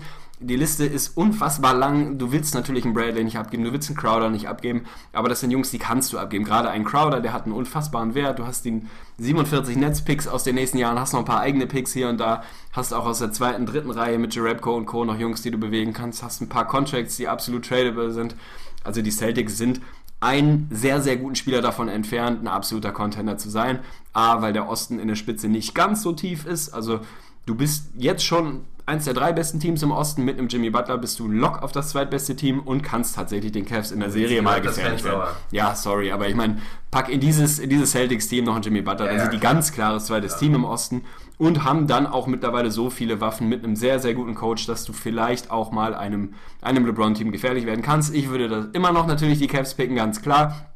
Aber jetzt aktuell sind sie zwei, drei Schritte entfernt. In keiner Welt könnten die Celtics jetzt ein fittes Cavs-Team in einer Serie schlagen. Keine Chance. Mit einem Jimmy Butler dazu kann ich es mir vorstellen, auch wenn die Cavs nach wie vor Favorit wären. Aber Boston ist natürlich die Destination, ob es ein Boogie ist, ob es ein Hayward ist, ob es ein Blake Griffin ist, ob es ein Jimmy Butler ist. Die sind das Team mit den besten Möglichkeiten, einen absoluten Top-Tier-Free Agent zu holen, ohne allzu viel abgeben zu müssen. Dann hättest du mit Horford, mit Isaiah Thomas und Jimmy drei absolute Bretter dabei, hast immer noch super interessante Rollenspieler, je nachdem, was du weggeben musst. Also wenn es denn sein muss, Jimmy in Grün mit Brad Stevens, mit einem defensiv orientierten Coach, mit einem defensiv orientierten Roster, jemandem, der wirklich auch systemischen Basketball spielen lässt. Ja, bitte. Wundert mich nicht, selbstverständlich, also ganz klar. Das ist ja nun mal die Sache, er passt defensiv perfekt rein, aber gibt den Celtics aber gleichbedeutend genau das, was sie brauchen. Sie brauchen defensiv guten Spieler, aber um aufs nächste Level zu kommen, brauchen sie einen, der gleichzeitig auch noch Offense mitliefert. Und da hat Jimmy halt in den letzten zwei Jahren den großen Schritt nach vorne gemacht, den sie einfach brauchen. Al Horford ist in dem Bereich so ein bisschen minimal enttäuschend. Da hat man sich ja, glaube ich, auch so ein bisschen erhofft, dass er eher so ein 18 Punkte, 19 Punkte Scorer ist, der so an die 20 ranrutscht. Bradley ist die schöne Überraschung, dass er das so ein bisschen übernimmt. Aber optimalerweise sollte Avery Bradley jetzt auch nicht unbedingt deine zweite offensive Option sein. Deswegen würde Jimmy da selbstverständlich offensiv äh, super, super reinpassen. Ricky passt nicht zu den, zu den Celtics, das ist Geht so. ausnahmsweise mal leider so. Die brauchen halt, wie gesagt, die Offense, deswegen geht das leider nicht. Aber ich kann es mir sehr, sehr, sehr, sehr gut vorstellen, na klar. Das waren sie, die großen fünf. Heute mal in der NBA-Edition unserer beiden Lieblingsspieler. War doch Top. mal eine bummelige Abwechslung. Ich binde den ganzen Bums nochmal ab und dann haben wir noch Kaffeeklatsch am Start. Ich freue mich. Die großen fünf mit Tegli und Fünkli. Ihr Rätsel. So, wie bereits angekündigt, eine schöne, bummelige Runde Kaffeeklatsch darf natürlich nicht fehlen, wenn wir hier schon so schön zu zweit zusammensitzen. Ist es eine Premiere tatsächlich? Haben wir schon vorher schon mal, ich glaube, bei dem ersten Mal gab es Kaffeeklatsch noch gar nicht. Beim zweiten Mal glaube ich sogar auch nicht. Auf gar also ich keinen glaube, Fall. Kaffeeklatsch ist erst entstanden wirklich, ja, nachdem wir uns das letzte Mal gesehen haben hier. Ich glaube, wir haben noch nicht mal allein so face-to-face über solche Themen geredet, außer so einem kurzen, ja, ich sag mal, Alessio-Vorfall heute Nachmittag. Ansonsten ist das nicht meine Kernkompetenz, deine etwas mehr als meine, aber eigentlich auch nicht wirklich. Also wir Nee, haben es auf jeden. Fall noch nie so face-to-face gemacht. Ich bin gespannt. Ich Das, würde, das besonders Geile ist ja dabei eigentlich auch immer, dass wir, also wir haben jetzt das Ding natürlich komplett spontan gemacht, ist ja auch so. Wir wollten uns einfach schön über die NBA unterhalten, so macht es ja auch am meisten Spaß. Hoffentlich für euch natürlich auch. Aber das Geile ist, das Einzige, was ich vorbereiten musste, war tatsächlich der Kaffeeklatsch, weil wir natürlich, muss man uns hoch anrechnen, nicht ganz so in dem Thema sind. Aber dennoch habe ich mir drei Themen rausgesucht und da bin ich mal gespannt, welches du dir gleich aussuchst. Ich bin weißes Blatt Papier. Würde die Rubrik für unsere Neuhörer, die es sicher auch diesmal wieder gibt, einmal ganz kurz erklären und beschreiben. Kaffeeklatsch ist eine unserer Off-Topic-Rubriken. Eigentlich meine Lieblings-Off-Topic-Rubrik, ganz klar. Ja. Es ist ein Format, was uns ja auch abseits des, des Basketballs ein bisschen beschäftigt.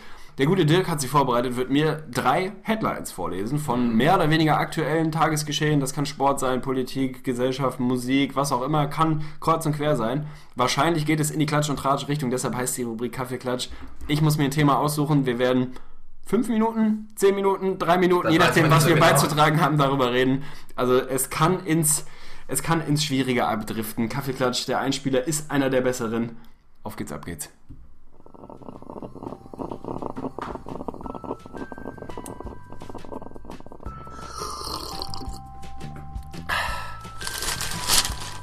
So, was haben wir denn heute? Michaela Schäfer hat sich schon wieder den Busen vergrößern lassen? Tegli, komm mal her. Das musst du dir anhören. Die eine, die hat sich wieder den Busen... Junge, ich hab dir schon hundertmal gesagt, dass du mich in meinem freien Tag in Ruhe lassen sollst. Was ist daran so schwer? Kaffeeklatsch mit Tegli und Fünkli. Ja, ich freue mich. Also das Gute heute ist tatsächlich, sonst ist es meistens immer anders. Ich habe heute eigentlich alle drei Themen gleich schlecht vorbereitet. also diesmal ist es nicht so, dass du auf jeden Fall das einige Richtige finden musst. Das hatten wir auch schon mal öfters, weil das ist halt echt auch hart, sich davor zu wollen. Das ist manchmal echt schwieriger als Death-Recherche. Aber ja, Kaffeeklatsch ist schon eine schöne Sache, weil das muss ich mal sagen. Crossover-Rubrik trifft es halt tatsächlich. Das Schöne finde ich immer wieder, wenn ich dann höre, habe ich Weihnachten jetzt auch gehört, tatsächlich mein großer Bruder Lars, Shoutout an der Stelle, falls Shoutout. du dabei bist. Wir kennzeichnen es ja immer, wann welche Rubrik kommt. Also da, falls ihr es noch nicht gesehen habt, müsst ihr auch mal reingucken. Und selbst da, mein Bruder, der wirklich gar nichts mit Basketball am Hut hat, jede Folge, wenn Kaffeeklatsch dabei ist, hört er sich das an. Das finde ich herrlich, dass auch wirklich für andere Leute ein bisschen was dabei ist. Von daher freue ich mich jetzt besonders, dir diese drei Themen vorzustellen. Ich bin heiß wie Frittenfett. Wir fangen an. Thema 1. Once you go black, you never go back. Liebes Comeback von Heidi und Seal? Fragezeichen. Uh, interessant. Thema 2. Heute Abend gibt's wieder auf die Mütze. Ronda Rousey will, ihren Titel, will sich ihren Titel wiederholen. Und Thema 3. Dschungelcamp 2017. Das sind die Kandidaten. Eieiei, ist eine schwierige Geschichte. Also zu Thema 1 habe ich nur eine Nachfrage, auch wenn sie nicht erlaubt ist. Ist die Headline Once you go black, you never go back von dir oder hast du die auch abgekupfert? Nein, die ist von mir. Das ist überragend, dafür vergebe ich instant. Ja, was soll ich sagen? Fünf, fünf von fünf. Danke. Teglis, Fünklis, es geht Danke. nicht besser. Trotzdem muss ich mich für ein anderes Thema entscheiden. Thema 2 ist nicht meine Welt. Ich weiß erst seit ungefähr zwei Stunden, wer diese zitierte Dame ist, dass es anscheinend um so eine MMA-Geschichte geht. Ich UFC. bin da, UFC, was weiß ich, ich bin da auf jeden Fall völlig raus. Hab da nichts, nichts Sinnvolles beizutragen und möchte da jetzt nicht hier im, im Trüben fischen. Von daher, ey, wir gehen, wir gehen Dschungel- Dschungelcamp. Ich bin gespannt. Tatsächlich Ja, wir nehmen die Da drei. bin ich ja froh. Das Gute ist, dass ich hier schon so eine vorgefertigte Liste habe. Ich war selber erstaunt. Also ich muss dazu sagen, Dschungelcamp ist eigentlich die erste Frage. Also ich habe es, glaube ich, nie geguckt. Vielleicht mal eine Folge oder zwei. Wie sieht's bei dir aus? Tatsächlich nie. Also ich, ich Noch bin nie. stolz von mir, was heißt stolz? Stolz ist das falsche Wort, Ja. aber ich kann ruhigen Gewissens sagen, dass ich noch nie eine Minute Dschungelcamp in meinem Leben gesehen habe. Ich weiß auch nur begrenzt, worum es geht. Ich weiß, dass irgendwelche möchte gern vermeintlich Prominente irgendwo in Australien in den Dschungel geschickt werden und dann da rumsitzen und man sich das angucken kann und irgendwann ist nur noch einer da und hat dann gewonnen und kriegt Geld. Also gefühlt es es ist nicht die die Top-Tier äh, Free Agency äh, prominenten Cars. Es sind dann doch eher die Michaela Schäfers dieser Welt, die ja, glaube ich, ist sie nicht in Kaffeeklatsch sogar? Die ist doch sogar, die war doch bestimmt auch mal Natürlich. da. Die war doch bestimmt auch mal drin, oder Michaela nicht? Schäfer, nee, ich glaube tatsächlich, dass die zu gut ist fürs Dschungelcamp. Tatsächlich Scheiße. so. so weit ist es schon, weil ich finde immer, also Dschungelcamp, ja, mein Gott, wer es guckt, ich mache euch keinen Vorwurf. Ich so. schon, ich Trash, Also Trash-Fernsehen finde ich schon echt in Ordnung. Da hat auch so einen kleinen Fable für. Ich gucke auch ganz gerne mal mit zu, wenn dann irgendwie Shopping Queen am Nachmittag läuft oder so. Das ist ja letztendlich auch Trash-Fernsehen irgendwie. Von daher, ich kann das alles so ein bisschen verstehen. Und was ich persönlich immer interessant finde, ist diese Dynamik bei den Kandidaten, weil du halt echt drei Kategorien hast. Okay. Du hast halt wirklich diese absoluten DE-Promis, wie dieser, keine Ahnung, der hat glaube ich sogar gewonnen letztes Mal, Joey Heinle oder so, der irgendwann mal bei DSDS mitgemacht hat, der dann scheinbar ein Promi ist. Kenn ich nicht. Dann hast du wirklich so Ex-Promis, so alternde Promis, die halt Geldsorgen haben und da sind. Und dann hast du diese absoluten No-Names. Und das finde ich mal ganz spannend. Aber wir wollen, glaube ich, erstmal die zwölf Kandidaten durchreiten. Dann will ich überhaupt erstmal wissen, ob du welche davon kennst. Hau rein. Fangen wir doch erstmal an. Es sind zwölf Kandidaten tatsächlich. Der erste Kandidat, Markus Majowski. Nie gehört. Ich auch nicht, tatsächlich. Absolut ich guck keine mal auf meinen Zettel, ob hier irgendwas dazu steht. Nee, da steht gar nichts. Gut, Also der ist raus. blank. Nicole Mead. Nein. Nein, auch nicht. Gut, wir machen weiter. Aber jetzt kommt das erste Highlight. Mark Terenzi. Eieiei, guter Mann. Wir guter kennen Mann. natürlich alle. Vor- Der als- Ex von Sängerin Ja, Sarah Connor. Ich ja. weiß nicht, wie hieß die Band? Ach du. Scheiße. Ähm. Oh nee, komme ich auch nicht mehr drauf. Warte mal, warte mal. Oh Gott, doch, Mark Terenzi. Das war doch auch eine absolute Vergewaltigung jeglicher Boyzone oder so, ich Nee, weiß nee, nicht. nee. Boyzone war Ronan Keating, glaube ich. Ach ja, schon viel besser. Aber so ja. ähnlich. Wie hießen die denn noch? Oh Gott, oh Gott, ich weiß es nicht mehr. Aber sensationell. Da gab es doch auch diese, diese Reality-Show. Hat man den nicht auch beim Heiraten Sarah zugucken Mark können oder so? Ja, so? ja. Aber ich muss ja echt mal sagen, Mark Terenzi, weil vor allen Dingen, also klar, später dann durch diese Sarah Connor-Geschichte, gerade in Deutschland, aber diese Boygroup, die war solide bekannt. Also, stabil. ich weiß auch nicht, was der falsch gemacht hat. Inzwischen arbeitet er, glaube ich, tatsächlich als Stripper. Ach du irgendwo, ich glaube echt, also der ist ganz, ganz tief gefallen. Habe ich irgendwo mal gesehen. Also wirklich die Zeiten Sarah, Sarah Connor war, glaube ich, noch das Highlight. Und inzwischen ist es schon so weit, dass er halt im Dschungel landet. From Sarah with Love war ein unterschätzter Song.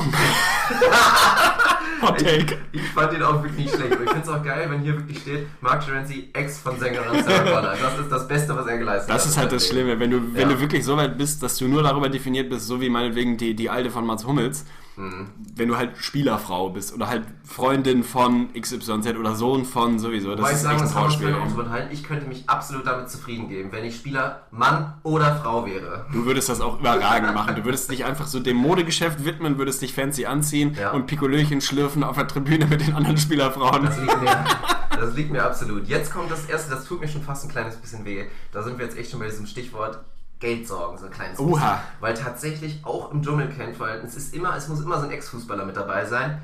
Icke Thomas Hessler Ach, ist du im Scheiße. Dschungelcamp. Da muss man dazu sagen, ich glaube, wir sind da beide einer Meinung.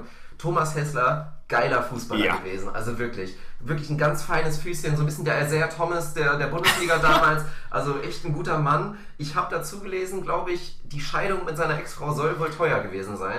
Und dementsprechend geht, geht er jetzt echt in den Dschungel. Aber das ist schon ein bisschen schade, oder? Das ist eine harte Nummer. Also ich sag mal, dass diese, wie heißt noch diese komplette Hohlbirne, Thorsten Legert, Ja. dass der da hingeht, Ja, gut, klar. der ist auch auf dem ersten Arbeitsmarkt nicht vermittelbar, der kann kaum Der seinen Vornamen schreiben. Bezirksliga-Trainer. Ja. Das ist ein Upgrade gewesen. Ja, der kann sich nicht mal fehlerfrei die Schuhe zu binden, also das ist ja kein Problem. Aber Ike Hessler, sensationeller Buffer, ohne Scheiß. Ja. Der Junge war so ein deutscher Pirlo, der konnte richtig kicken. Fand ich richtig gut. Also schade, dass er so tief gefallen ist. Aber wenn wir beim Thema sind, Geld sorgen, was, was, was kriegt man da, wenn man den Hobel gewinnt? Ich glaube, also das weiß ich nicht, aber ich glaube erstmal, dass das Antrittsgeld inzwischen richtig, richtig stabil ist. Aber das ist doch bestimmt an so, an so irgendwelche Klauseln gekoppelt, Ja. was weiß ich, wenn du nach zwei Wochen sagst, ich, mir ist es hier zu blöd, ich gehe wieder, dann kriegst du nur 10% oder so. Also meine Prediction wäre, mein Over-Under wäre, glaube ich, dass du für so einen Sieg wahrscheinlich gar nicht mal so viel bekommst. Also ich kann mir vorstellen, du kriegst so vielleicht 50.000 Euro Mhm. und dann hast du halt diese Sicherheit, wenn du das gewinnst, hast du halt so ein Paket geschnürt, dass du das nächste halbe Jahr halt noch durch die Talkshows bummelst und da halt so ein bisschen Kohle dann mal mit das abwirft. Aber ich glaube tatsächlich, dass gerade die Leute jetzt so, wir werden ja gleich mal bewerten, wer für dich das Highlight ist, aber das wirklich so das Antrittsgeld, erstmal da glaube ich schon, dass wir dann zwischen echt im sechsstelligen Bereich sind. Ich muss abschweifen. Mit meiner geschätzten und geliebten Kollegin Shari hatten wir vor kurzem das Gespräch, da gibt es auch diese andere, diese Nacktsendung, wo man nackt auf irgendeine Insel Ja, fährt Adam oder so. Eva. Ja, wie auch immer.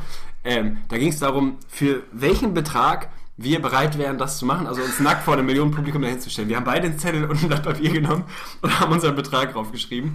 Alter Schwede, das war ein trauriger Moment. Also mein... Also, wenn's- auf, dir? warte, warte. Wenn es wirklich darum geht, einfach nur zu sagen, ich ziehe mich nackt aus, gehe vor eine Kamera auf irgendeine Insel und lass mich da irgendwie zwei Wochen filmen. Ja. Gib mir das Over-Under für mich und für sie. Also ich bin mir bei ihr relativ sicher, dass wir im hohen sechsstelligen Bereich sind, vielleicht sogar schon im siebenstelligen. Also ich würde sagen, dass sie es, sie hat wahrscheinlich gesagt, sie es so für 500.000 Euro machen würde. Es war etwas günstiger, aber bei ihr war es tatsächlich, sie hat gesagt, bei 250.000 würde sie drüber nachdenken. Und jetzt kommen wir zu dir. Ich kann mir sehr gut vorstellen, dass du gesagt hast, bei 5.000 Euro bin ich dabei. So ist es. Das ist auf den Punkt akkurat. Wir haben die Zettel verglichen und sie hat erstmal richtig angefangen zu lachen. Dann, dann war ihr, glaube ich, ein bisschen unwohl, weil sie sich Sorgen um mich gemacht hat, weil meine Zahl so kurz war und sie dachte, ich hätte eine Null vergessen. Aber ungelogen. Liegt natürlich daran, ich meine, 5000 Euro ist ein Haufen Geld und mir ist es völlig Latte. Also, mein Gott, ich habe einen Pimmel, ja, haben andere Kerle auch. Ist Ja. für mich nichts Besonderes. Aber also die Diskrepanz fand ich schon hart. Also ich dachte, okay, ich würde es jetzt für 5000 machen. Sie war kurz davor, im Kollegium rumzugehen und zu sammeln, bis sie 5000 Euro haben, damit ich da hingehe. Ja, also die Petition könnte man eventuell auch machen. Ich glaube, wenn wir schon nur unter unserer Hörerschaft sammeln würden, würden wir auch 5.000 zusammenbekommen. Offizieller Aufruf, für Adam und Eva. 5000 mache ich es, da zieh ich blank. Oh Gott, ey. Zur Not gibt es auch umsonst bei, bei Snapchat, aber wir müssen mal ein bisschen gucken. Nee, ich bin aber in deinem Lager. Ich finde auch immer so, also Nacktheit ist halt ja wirklich nicht so ein wildes Ding. Und das sieht man ja immer wieder auch bei prominenten Beispielen. Es interessiert aber inzwischen keinen mehr, dass hier Kim Kardashian sich halt mal wegflanken lassen hat, also auch vor Kamera. So, das interessiert keinen mehr. Und dass du jetzt da irgendwo nackt ein bisschen rumläufst und dann halt jeder danach deinen Schwengel gesehen hat. So, das, das ist dann halt so, ne? Das kannst du auch sehen, wenn du nach drei Bier abends irgendwie am, am Busch pinkeln gehst oder halt in der Dusche beim Fußball oder so. Ja. Ich finde es auch nicht so schlimm. 5000 ist halt schon echt ein Ding.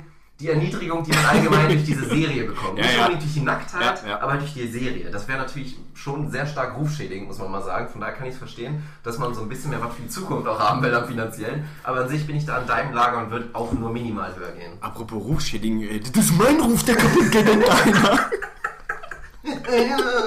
ja, so ist das. Ja. Die Gesten konnte man leider dazu nicht sehen, aber ja, wir haben sehr spät von diesem Video erfahren und haben uns das vorhin nochmal angeguckt. Aber wir machen weiter. Also der nächste Kandidat, Das ist eigentlich, auch dass das auch schon wieder Prominenz ist, ist wirklich eine Frechheit. Jeremy's Next Topmodel hast du wahrscheinlich auch nur so... Immer mal sporadisch, ja. Dann wirst du den Kandidaten wahrscheinlich kennen. Es ist Alexander Kehn, aber jetzt kommt's. Zwischen den beiden Namen steht in Anführungsstrichen Alexander Hani Kehn. Ich Sagt bin ein was? weißes Blatt Papier, point blank, keine Ahnung. Tatsächlich, ich weiß nicht mehr, wie sie heißt, die gute, aber, ach doch, hier steht's. Kim Hinitzo, die letzte Saison die Jeremy Sex Topmodel Serie gewonnen hat. Oh. So eine große Rothaarige. Ach doch, ja, ja, ich erinnere mich. Die hat dann irgendwann, das ist ja dann immer so, dann kommen die Angehörigen und bei ihr war das so ein ganz bescheuerter Freund, der immer Honey gerufen hat, Honey und sich da so ganz, ganz schlecht benommen hat, sagen wir mal so. Also wirklich ein ganz peinlicher Kerl, aber der dadurch jetzt irgendwie einen gewissen Grad an Prominenz erreicht hat und es tatsächlich jetzt ein Dschungelcamp schafft. Sind die noch zusammen oder ist das Nee, auch... nee, die haben sich danach ah, getrennt. Sie war dann kurz lesbisch. Ah, okay, ja. Ja, ja, also auch klassisch natürlich. Kennt man so Phasen? Ja, kennt man. nee, und das ist jetzt scheinbar so. Ja, guck an, ne, bin ich aber auch wieder, ja, es ist äh, ohne Scheiß, also dass das jetzt als Prominenz alles zählt, ne? Ich hoffe, Ja. da kommen noch ein paar Bretter hinten raus, ansonsten Ja, das nächste dünn. ist kein Brett, weil es ist tatsächlich bekannt aus Goodbye Deutschland. Malle-Auswanderer Jens Büchner. Jo, weiter. Ja, das weiß ich auch Next. nicht. Gut, nächstes, Ex-Pocherluder. Haben wir auch schon oft darüber. Die war, glaube ich, echt schon mal Thema. Sarah Joelle Janelle, die war 100% ist die schon mal vorgekommen. Ich fürchte das auch, ja. Ja, die macht auch mit. Also für Titten ist mal wieder Dschungel. Das ist, muss natürlich auch sein, darf man ihm die Uhrzeit ja auch ohne Probleme zeigen. Wobei gibt es ja inzwischen auch schon 11 Uhr, ne? 11 Uhr morgens oder so, ne? Ist ja gar kein Thema mehr. Aber das ist schon mal so ein kleines Highlight, würde ich sagen. Nächste Schauspielerin, Natasja Kinski. Ich weiß nicht, hat das was mit Klaus Kinski Klaus Kinski, die Tochter vielleicht? Ich habe keinen Schimmer. Das wäre natürlich ein Highlight. Wenn die, Tochter wenn so die auch nur ähnlich ansatzweise cholerisch unterwegs ist wie Klaus Kinski, dann wird das natürlich Könnte eine Sensation. Ach du meine Güte. Ich konnte den Namen vorher nicht zuordnen, aber ich sehe gerade den Zusatz. Florian Wess, aber jetzt in Klammern, bekannt als Botox-Boy aus Formaten wie Big Brother. Macht bitte weiter. Sehr, sehr schön. Nächstes ist, glaube ich, ein Highlight. Könnte wirklich, könnte Favorit für MVP sein des Dschungelcamps. Gina Lisa Lofink. Ach du Scheiße. It Girl. Ja, It Girl, It Girl. Also ich finde Leute, deren offizielle Berufsbezeichnung It Girl ist, Die haben alles richtig gemacht. nein. Absoluter Totalausfall, was soll man dazu sagen, ja. Und jetzt kommen wir weiter. Ich kenne sie tatsächlich. Für mich auch wirklich zu Recht Prominenz, weil ich sehr gerne Mieten, Kaufen, Wohnen immer geguckt Oh, liebe ich. Aus Eine der Maklerinnen? Aus der Leipzig-Edition. Hanka Rackwitz. Ach du, immer die niemandem die Hand gibt. War. Ja, ja, ja, tatsächlich. Die so einen Ticks hat, die ist tatsächlich dabei, war schon mal auch bei Big Brother und jetzt auch im Dschungelcamp. Hast du mal gesehen, was? Spektakulär. Ich liebe Mieten, Kaufen, Wohnen. Habe ich früher viel geguckt. Jetzt kann ich es nicht mehr, weil ich zu der Zeit arbeite. Aber finde ich eine unterschätzte Sendung. Ist ganz spannend. Und die hat halt echt, die hat einen Schuss weg. Die ist irgendwie ganz niedlich, läuft immer mit so komischen Boots durch die Gegend. Gibt niemandem die Hand, weiß ich auch nicht, aus Hygiene oder keine Ahnung. Macht wahrscheinlich auch Sinn, wenn ich mir die Leute so angucke, die, die da so rumlaufen. Aber das ist faszinierend. Die ist auf jeden Fall für mich äh, Favorit. Das ist Favorit. Ist tatsächlich, wer Ja, der MVP? ist Favorit bisher, ja. Also nicht nur mein persönlicher Sympathiefavorit, sondern auch Top-Favorit auf den Titel. Ja, ich weiß auch nicht. Also mich interessiert halt wirklich am meisten, wie Ike Hessler sich da schlagen wird. Ob er so ein bisschen so als der Camp Daddy da so ein bisschen vorangeht. Mhm. Aber ansonsten die Dynamik, die er mir da vorstellen kann, wahrscheinlich dieser Typ wird krass nerven, der Honey-Typ. Ja. Das kann ich mir vorstellen. Ja. Ansonsten gibt es halt Busen, ganz klar, satt. Ich bin auch nochmal gespannt, hier steht Gerüchte, es gibt ganz, ganz starke Gerüchte, Thema Alessio, dass tatsächlich Sarah Lombardi auch nochmal ganz spontan einen Abstecher machen wird. Dann hast du natürlich richtig was. Eventuell sogar auch Pietro. Ja, was soll ich dazu sagen? Das wäre natürlich. Äh, Aber dann hat das boah, instant nee. 20 Millionen Zuschauer pro, pro Folge. Ja, locker, locker. Ja. Also die beiden ziehen natürlich ohne Ende. Aber die Frage ist, wer passt in der Zeit auf Alessio auf? Hauptsache dem geht's gut. Ja, ich ah, das war's jetzt, oder was? Naja, wir haben uns die Kandidaten angeguckt. Du kannst natürlich auch sagen, du hast ja wenig Erfahrung damit. Man könnte jetzt natürlich Prediction machen, wer wird denn den Laden gewinnen? Ja, ich. Weil es geht ja eigentlich darum, sagen wir mal so, die klassische Dynamik beim Dschungelcamp ist, das sind ja fast alles Assis, muss man dazu sagen, und ein paar, die halt Geldsorgen haben. Weil der Thomas Hessler, kannst du mir sagen, was du willst, Ja. an dem lasse ich jedes gutes Haar, das ist kein Assi. Der hat wahrscheinlich eine schlechte Erfahrung, also eine schlechte Entscheidung getroffen mit seiner Alten. Das passiert mal, das ist jedem schon mal passiert, würde ich sagen. Und das hat ihn jetzt halt leider gekostet. Aber ansonsten viel Asoziales mit dabei. Und da ist halt meistens dieser Trend, Leute, von denen man das dann nicht erwartet. Die so einen schlechten Ruf genießen, die da aber so ein bisschen sich ja, nah an sich ranlassen und da die Leute irgendwie mal eine andere Seite zeigen. Und da ist dann natürlich die Frage, von wem erwartest du das am ehesten? Ich gehe auf meine Maklerin, ganz klar. Gina Lisa, über die weiß man, glaube ich, schon alles. Das wird einfach langweilig. Das Ja. wird zwar ein bisschen unterhaltsam, weil die irgendwie halt einen auf, ich bin total hohl und oder tu nur so, aber bin sie eigentlich doch irgendwie machen wird, so wie diese Leute das halt so machen. Aber das ist, glaube ich, da gibt es keine großen Neuentdeckungen. Ich kann mir halt echt vorstellen, dass, wie auch immer sie, wie heißt sie noch? Hanka irgendwas? Hanka Ragnitz, Ja, Rackwitz? Hanka Rackwitz. Dass die da wirklich von hinten raus, so aus der zweiten Reihe, Blinker links, siebter Gang und dann Abfahrt, dass die das Ding nach Hause bringt. Das könnte gut sein. Sie ist natürlich, hat einen Nachteil natürlich, weil sie nicht so prominent ist, muss man einfach mal dazu Ja, sagen. ja. Nächste Frage ist natürlich, wird Mark Terenzi was mit Gina Lesalovic anfangen? Ich gehe davon aus. ja, Ja. da kann man, glaub Ich gehe auch davon aus, dass Mark Terenzi was mit Ike Hessler anfangen wird. Oh Gott. Oh Mann, ey, ja, das wäre die nächste Frage, ob man von Ike Hessler wirklich den Penis sehen wird.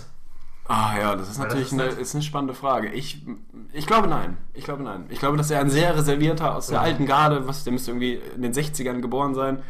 Ich glaube, der geht selektiver mit seinem Penis um. Ja, dann bleibt eigentlich nur noch die letzte Frage, wirst du reinschauen? Nein. Ich auch nicht. ja, super. Auf gar ja, keinen war, das Fall. doch, war das doch eine richtig sinnvolle Ausgabe Kaffeeklatsch, würde ich sagen. Ja, dann kannst du es abbinden. Wir binden ab den Bums.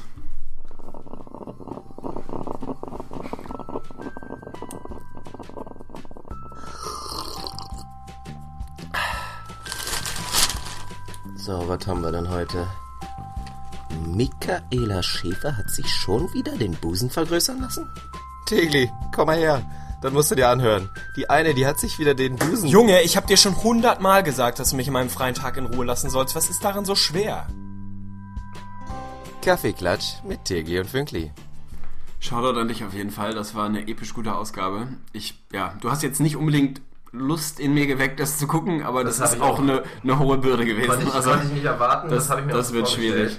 Aber zumindest haben wir das auch mal gemacht. Ein bisschen schade, dass wir die anderen Themen nicht besprechen konnten. Gerade auch so das Heidi, Heidi Seal-Thematik hätte auch Potenzial. Absolut, aber es ist die goldene Regel. Wir dürfen jetzt nicht abschweifen und über die anderen Themen reden. Nee, nee, Vielleicht in einer nächsten Rubrik. Das ist klar, Ausgabe. aber gerade weil das ja schon mal Thema war, auch mit Vito Schnabel. Aber gut, vielleicht wann anders nochmal. Müssen wir mal schauen. Dann bleibt nur noch eine Sache und die hat besondere Brisanz. Oh, heute. wir müssen tippen, ne? Jo, weil tatsächlich, wir haben ja, ja, diesen Monat haben wir nicht so gut geliefert, muss man Ja. einfach mal so sagen. Durch die Episode 100, in der wir nicht getippt haben, haben wir tatsächlich, glaube ich, erst ein Tippspiel gemacht. Es kann sein. Also auf jeden Fall steht es in dieser Monatswertung steht- unentschieden. Es steht unentschieden und es bleibt natürlich, es ist jetzt der 30. September. Wir werden natürlich vor dem neuen Jahr, vor, bevor 2017 anfängt, werden wir keinen neuen Podcast mehr, mehr aufnehmen können. Dementsprechend suchen wir noch den Gewinner des Tippspiels Dezember und es genießt besondere Brisanz, weil sollte Arne verlieren, ist das, glaube ich, tatsächlich die fünfte Niederlage in Folge. Ja, ich habe das mal durchgerechnet. Kann sein. Ihr habt es mitbekommen, er hat letztens seine, seine Kaffeebestrafung eingelöst. Durchwachsen, aber er hat sie eingelöst. mal. Nein, es war schon, es war schon stabil und nach wie vor steht Arnes Rap-Debüt aus. Das kommt noch ein bisschen. Das ja, hat er sich leider ein bisschen Puffer erkauft. Demnächst muss er mal liefern, das ist ganz klar. Aber sollte er nochmal gewinnen, dann sind alle Luken offen. Dann dürft ihr auch wirklich mal eine Nummer härter gehen, was die Bestrafung angeht. Das muss man mal sagen, Tegli, wenn du jetzt nochmal verlierst, dann kann ich dafür nichts garantieren. Also unsere Hörer sind da durchaus auch ein bisschen fies. Ich verliere aber nicht, weil ich nicht mehr tanke. Ich würde das Ding jetzt sowas von souverän nach Hause bringen. Gib Dann mir die Teams gespannt. und ich gebe dir, wir haben tatsächlich zehn Spiele, von daher müssen wir uns was aussuchen. Aber ich suche mir jetzt einfach eins aus. Danach übergebe ich dir mein mobiles Telefon und du darfst dir auch eins aussuchen. Ich suche das Spiel aus, du legst vor, würde ich sagen, ist der Modus. machen wir so. Ich bin sehr gespannt. Ich scroll mal durch und wir fangen direkt mit dem ersten Spiel an, weil du natürlich da ja, so ein bisschen involviert bist. Sympathietechnisch, persönlich, finde ich sehr gut, macht es immer interessanter. Deine Chicago Bulls mit deinem Jimmy Butler sind bei den Indiana Pacers zu werden. Ja, da stellt sich die Frage nicht. Das machen meine Bulls natürlich. Ja, das freut mich, da gehe ich natürlich ganz klar gegen. Ist ein Frühspiel übrigens, könnte man sich theoretisch, ich sitze leider am Zug, hab auch, ja, erste Klasse sitze ich leider diesmal nicht, also kein WLAN, sonst hätte ich es mir angucken können. Ist heute schon um 10. Ja, Wichtige das Info. werde ich mir definitiv gönnen. Also wichtige Info für unsere Hörer an dieser Stelle. Was haben wir denn hier noch so am Start? Ja, das gefällt mir. Das guckt mich doch an. Heute Nacht um zwei die New York Knicks zu Gast bei den Pelicans. Chris Stubbs gegen Anthony Davis. Spannendes Ist- Duell für mich. Ist ein sehr spannendes Spiel. Das ist halt dieser Kack-Anthony Davis-Faktor. Du kannst halt eigentlich nie wirklich sagen, wie es ausgehen wird, weil sollte der eine sensationelle Nacht bekommen und nur ein bisschen Hilfe bekommen von irgendwem, dann kann das halt instant ein Win sein. Ich würde trotzdem sagen, auch wenn mir das nicht gefällt, dass das, obwohl nicht, ich habe ja eben keinen Auswärtstipp gemacht, von daher, ich gebe dir nichts. Ja, das wäre jetzt auch mein Go-To-Move gewesen, aber ja, es ist, es ist komplett, es ist für mich ein absoluter Cointoss, da kann alles passieren. Ah, Damit es spannend bleibt, ich gehe auf die Pelicans. Komm, so ein Ehrgeiz. Oha. Ja, Na gut. ja, ist ein bisschen bold, Aber ich aber wieder schauen wir vorlegen. mal. Ja, dann schauen wir mal. Clippers Rockets hört sich theoretisch gut an, aber ich befürchte, dass wir da beide natürlich aktuell nicht auf die Clippers vielleicht tippen. Und vielleicht lass ich erstmal. Vielleicht kannst du ja später noch aussuchen, aber ich gehe erstmal, bin ich jetzt einfach mal fair und nehme mich mit rein. Und ja, wir werden jetzt Timberwolves tippen. Die haben ein Heimspiel gegen die Milwaukee Bucks, die wir vorhin sehr gelobt haben. Zumindest das Duo mit Jabari und Giannis. Und ich mache jetzt natürlich auch meinen irrationalen Pick und gehe auf die Wolves. Ich finde ihn gar nicht so irrational, ehrlich gesagt, aber ich gehe klar, tatsächlich auf die mal locker verlieren. Das, ist ja kein Thema. ja, es ist, ah, ich habe ein bisschen Angst, aber ich gehe tatsächlich auf die Bucks. Mhm. Und würde direkt das nächste Spiel wahrscheinlich mit in die Verlosung werfen. Finde ich auch nicht uninteressant. Playoff-Duell, Bottom-Playoff-Teams im Osten. Die Pistons echt am struggeln. Wir haben drüber gesprochen, massiv am struggeln aktuell. Zu Gast bei Dennis Schröder und seinen Hawks. Du legst vor. In Atlanta das Spiel. Bei den Hawks lief es in letzter Zeit wieder ein bisschen besser. Und gerade Schröder, muss man echt mal sagen, Hut ab, hat eine sehr, sehr starke Phase. Ist tatsächlich echt derjenige, der sich so ein bisschen da tatsächlich auch so ein bisschen als Anführer rauskam. Ja, macht den also auch Howard hatte eine stabile Phase, aber ist momentan echt der dominierende Spieler, zumindest offensiv, muss man auch mal sagen, hätte man nicht unbedingt erwartet. Ich glaube aber, dass die Pistons jetzt langsam mal den Turnaround bekommen und erhoffe mir da auch, dass sie leider gegen Dennis Schröder gewinnen werden. Ja, kann ich nicht dagegen gehen. Ich bin auch dabei. Ich gehe auch auf die Pistons. Bin jetzt auch schon dreimal von vier auswärts. Das macht wieder richtig viel Sinn, was ich hier gerade mache. Aber Pistons hört sich, fühlt sich gut an. Die werden den Bounceback kriegen. Na gut, jetzt wird schon ein bisschen eng, weil die anderen Spiele sind eigentlich alle relativ deutlich, müsste man mal meinen. Aber dann, ja, weiß ich auch nicht, dann machen wir halt den Clippers Rockets Tipp, oder? Ansonsten haben wir nur noch Blazers, Spurs, Sixers, Nuggets, Mavs, Warriors, da ist ja alles langweilig, wa? Ja, es ist alles relativ langweilig. Aber Clippers finde ich auch relativ öde. Chris Paul ist wieder wir dabei. Ah ne, dann machen wir, komm, Nets Wizards. Oh, Nets Wizards gefällt Wizards mir. zu Hause. Ich, ja, ich gehe natürlich Wizards. Wizards! Oh, das ist jetzt scheiße, was ich gemacht habe. Weil natürlich, ich habe eine Wette mit dem guten Lukas und ich sage ja auch immer wieder, dass die Nets ein bisschen was im Tank haben. Riskier mal was. Du hast noch gar nichts verloren dieses Jahr. Du hast tatsächlich. Nets. Yes! Das könnte mein, mein. Was machen wir beim Unentschieden? Dann Das ist wir nicht unwahrscheinlich, dass dann das machen wir noch einen unentschieden wird. Tiebreak, obwohl gibt's nee, Silvester wird natürlich nicht gespielt, oder? Länge in der Podcast. Ja, ich muss ja jetzt ein bisschen mit durchschleppen. Nee, tatsächlich. Es wird gespielt. Ganz klare Geschichte. Dann nehmen wir den ja Tiebreaker. Such dir einen Tiebreaker aus und dann geht's ab. Oh, ich habe Angst. Ich habe Angst, dass wir dann. das Ding das wird. klären wir dann, du kannst reichen wir nach, werden wir bei Facebook auf jeden Fall vermitteln, wie das ausgegangen ist. Aber erstmal hoffen wir, dass sich ein Sieger aus den Spielen ergibt. Und dann haben wir jetzt auch die zwei Stunden fast schon wieder geknackt. Also wenn wir jetzt noch ein paar Shoutouts verteilen, dann haben wir die wahrscheinlich. Und dann würde ich sagen, können wir das Ding abbinden, hier nochmal die letzten paar Stunden zusammen genießen, bevor ich wieder Richtung Köln fahre. Und dann war das doch eine runde Nummer. Absolut. Letzte Ausgabe im Jahr 2016. Man muss in so einem Podcast an einem Jahresende natürlich auch nochmal ein massives Shoutout und ein Dankeschön verteilen. Es war ein spektakuläres Jahr für uns. Wir haben uns vorhin mal kurz überlegt, ob wir vielleicht so Best of 2016 so ein bisschen was machen. Haben wir jetzt nicht gemacht, wäre doch zu vorbereitungsintensiv gewesen. Aber Zu viel. ja, man muss mal sagen, es war ein episches Jahr. Also privat, unabhängig davon und beruflich geht es uns, glaube ich, eh beiden gut. Aber was rein isoliert den Podcast betrifft, meine Güte, das Ding unfassbar. Hättest du mir vor einem Jahr gesagt, dass wir jetzt hier vor, je nachdem wie die Folge läuft, aber bestimmt 2000 Hörern sitzen und Ja. hier unseren, unseren Senf raussenfen und da wirklich Woche für Woche, wenn wir es denn wöchentlich schaffen, so viele Leute irgendwie erreichen und im Zweifel begeistern können oder unterhalten können. Geil, unsere Community, über die haben wir gesprochen, Weltklasse. Also das Ding ist, ist mega geil geworden. Wir feiern jede Minute davon. Mega guter Moment. Heute eine Stunde, na Quatsch, 10 Minuten, 15 Minuten bevor wir angefangen haben, haben wir eine Nachricht vom guten Kilian bekommen. Shoutout an dich auf Shoutout. jeden Fall.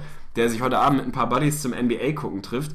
Und nicht nur das, sondern sie haben sich verabredet, ein paar unserer Gaming-Rubriken nachzuzocken. Ehrlich? Wie geil ist Ja. das denn? Das heißt, die werden eine Runde, wer bin ich, Fakt oder Fiktion, Konklusion und Konfusion, wie auch immer. Sie werden da ein bisschen rumgamen. Finde ich sensationell. Also mittlerweile ist es soweit, dass sich unsere Hörer untereinander zum NBA-Gucken treffen. Auch das war letztens Thema. Großartig hat der gute Eric, glaube ich, eingeladen. Eric Generic.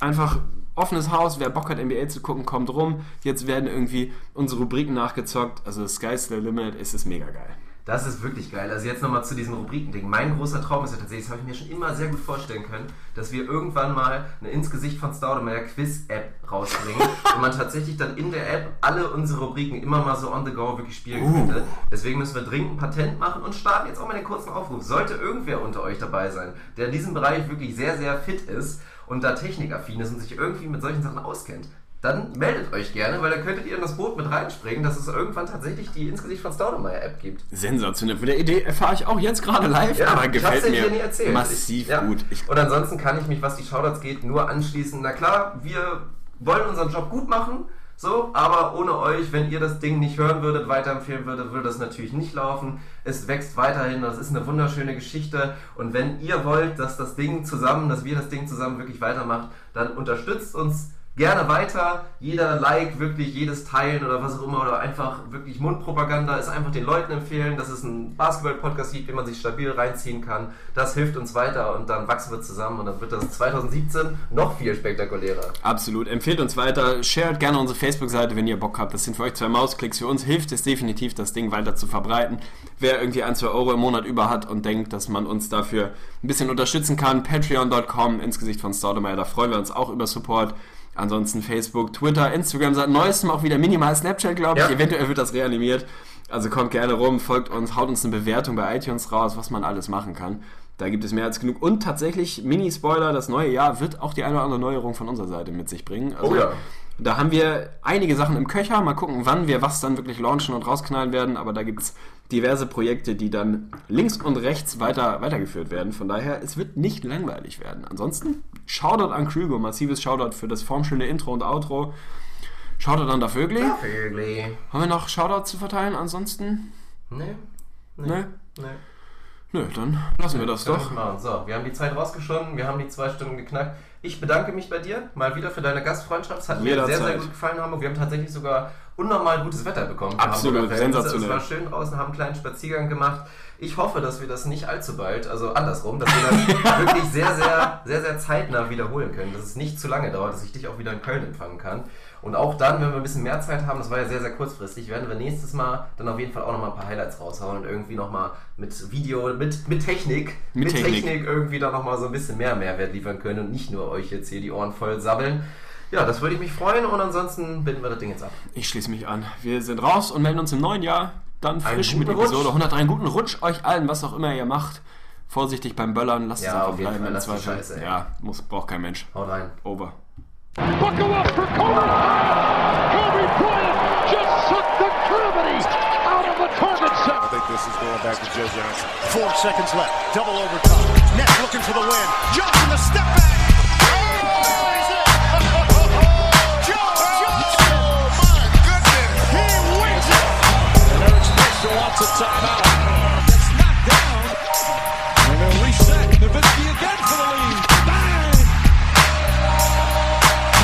Ins Gesicht von Staudemeyer.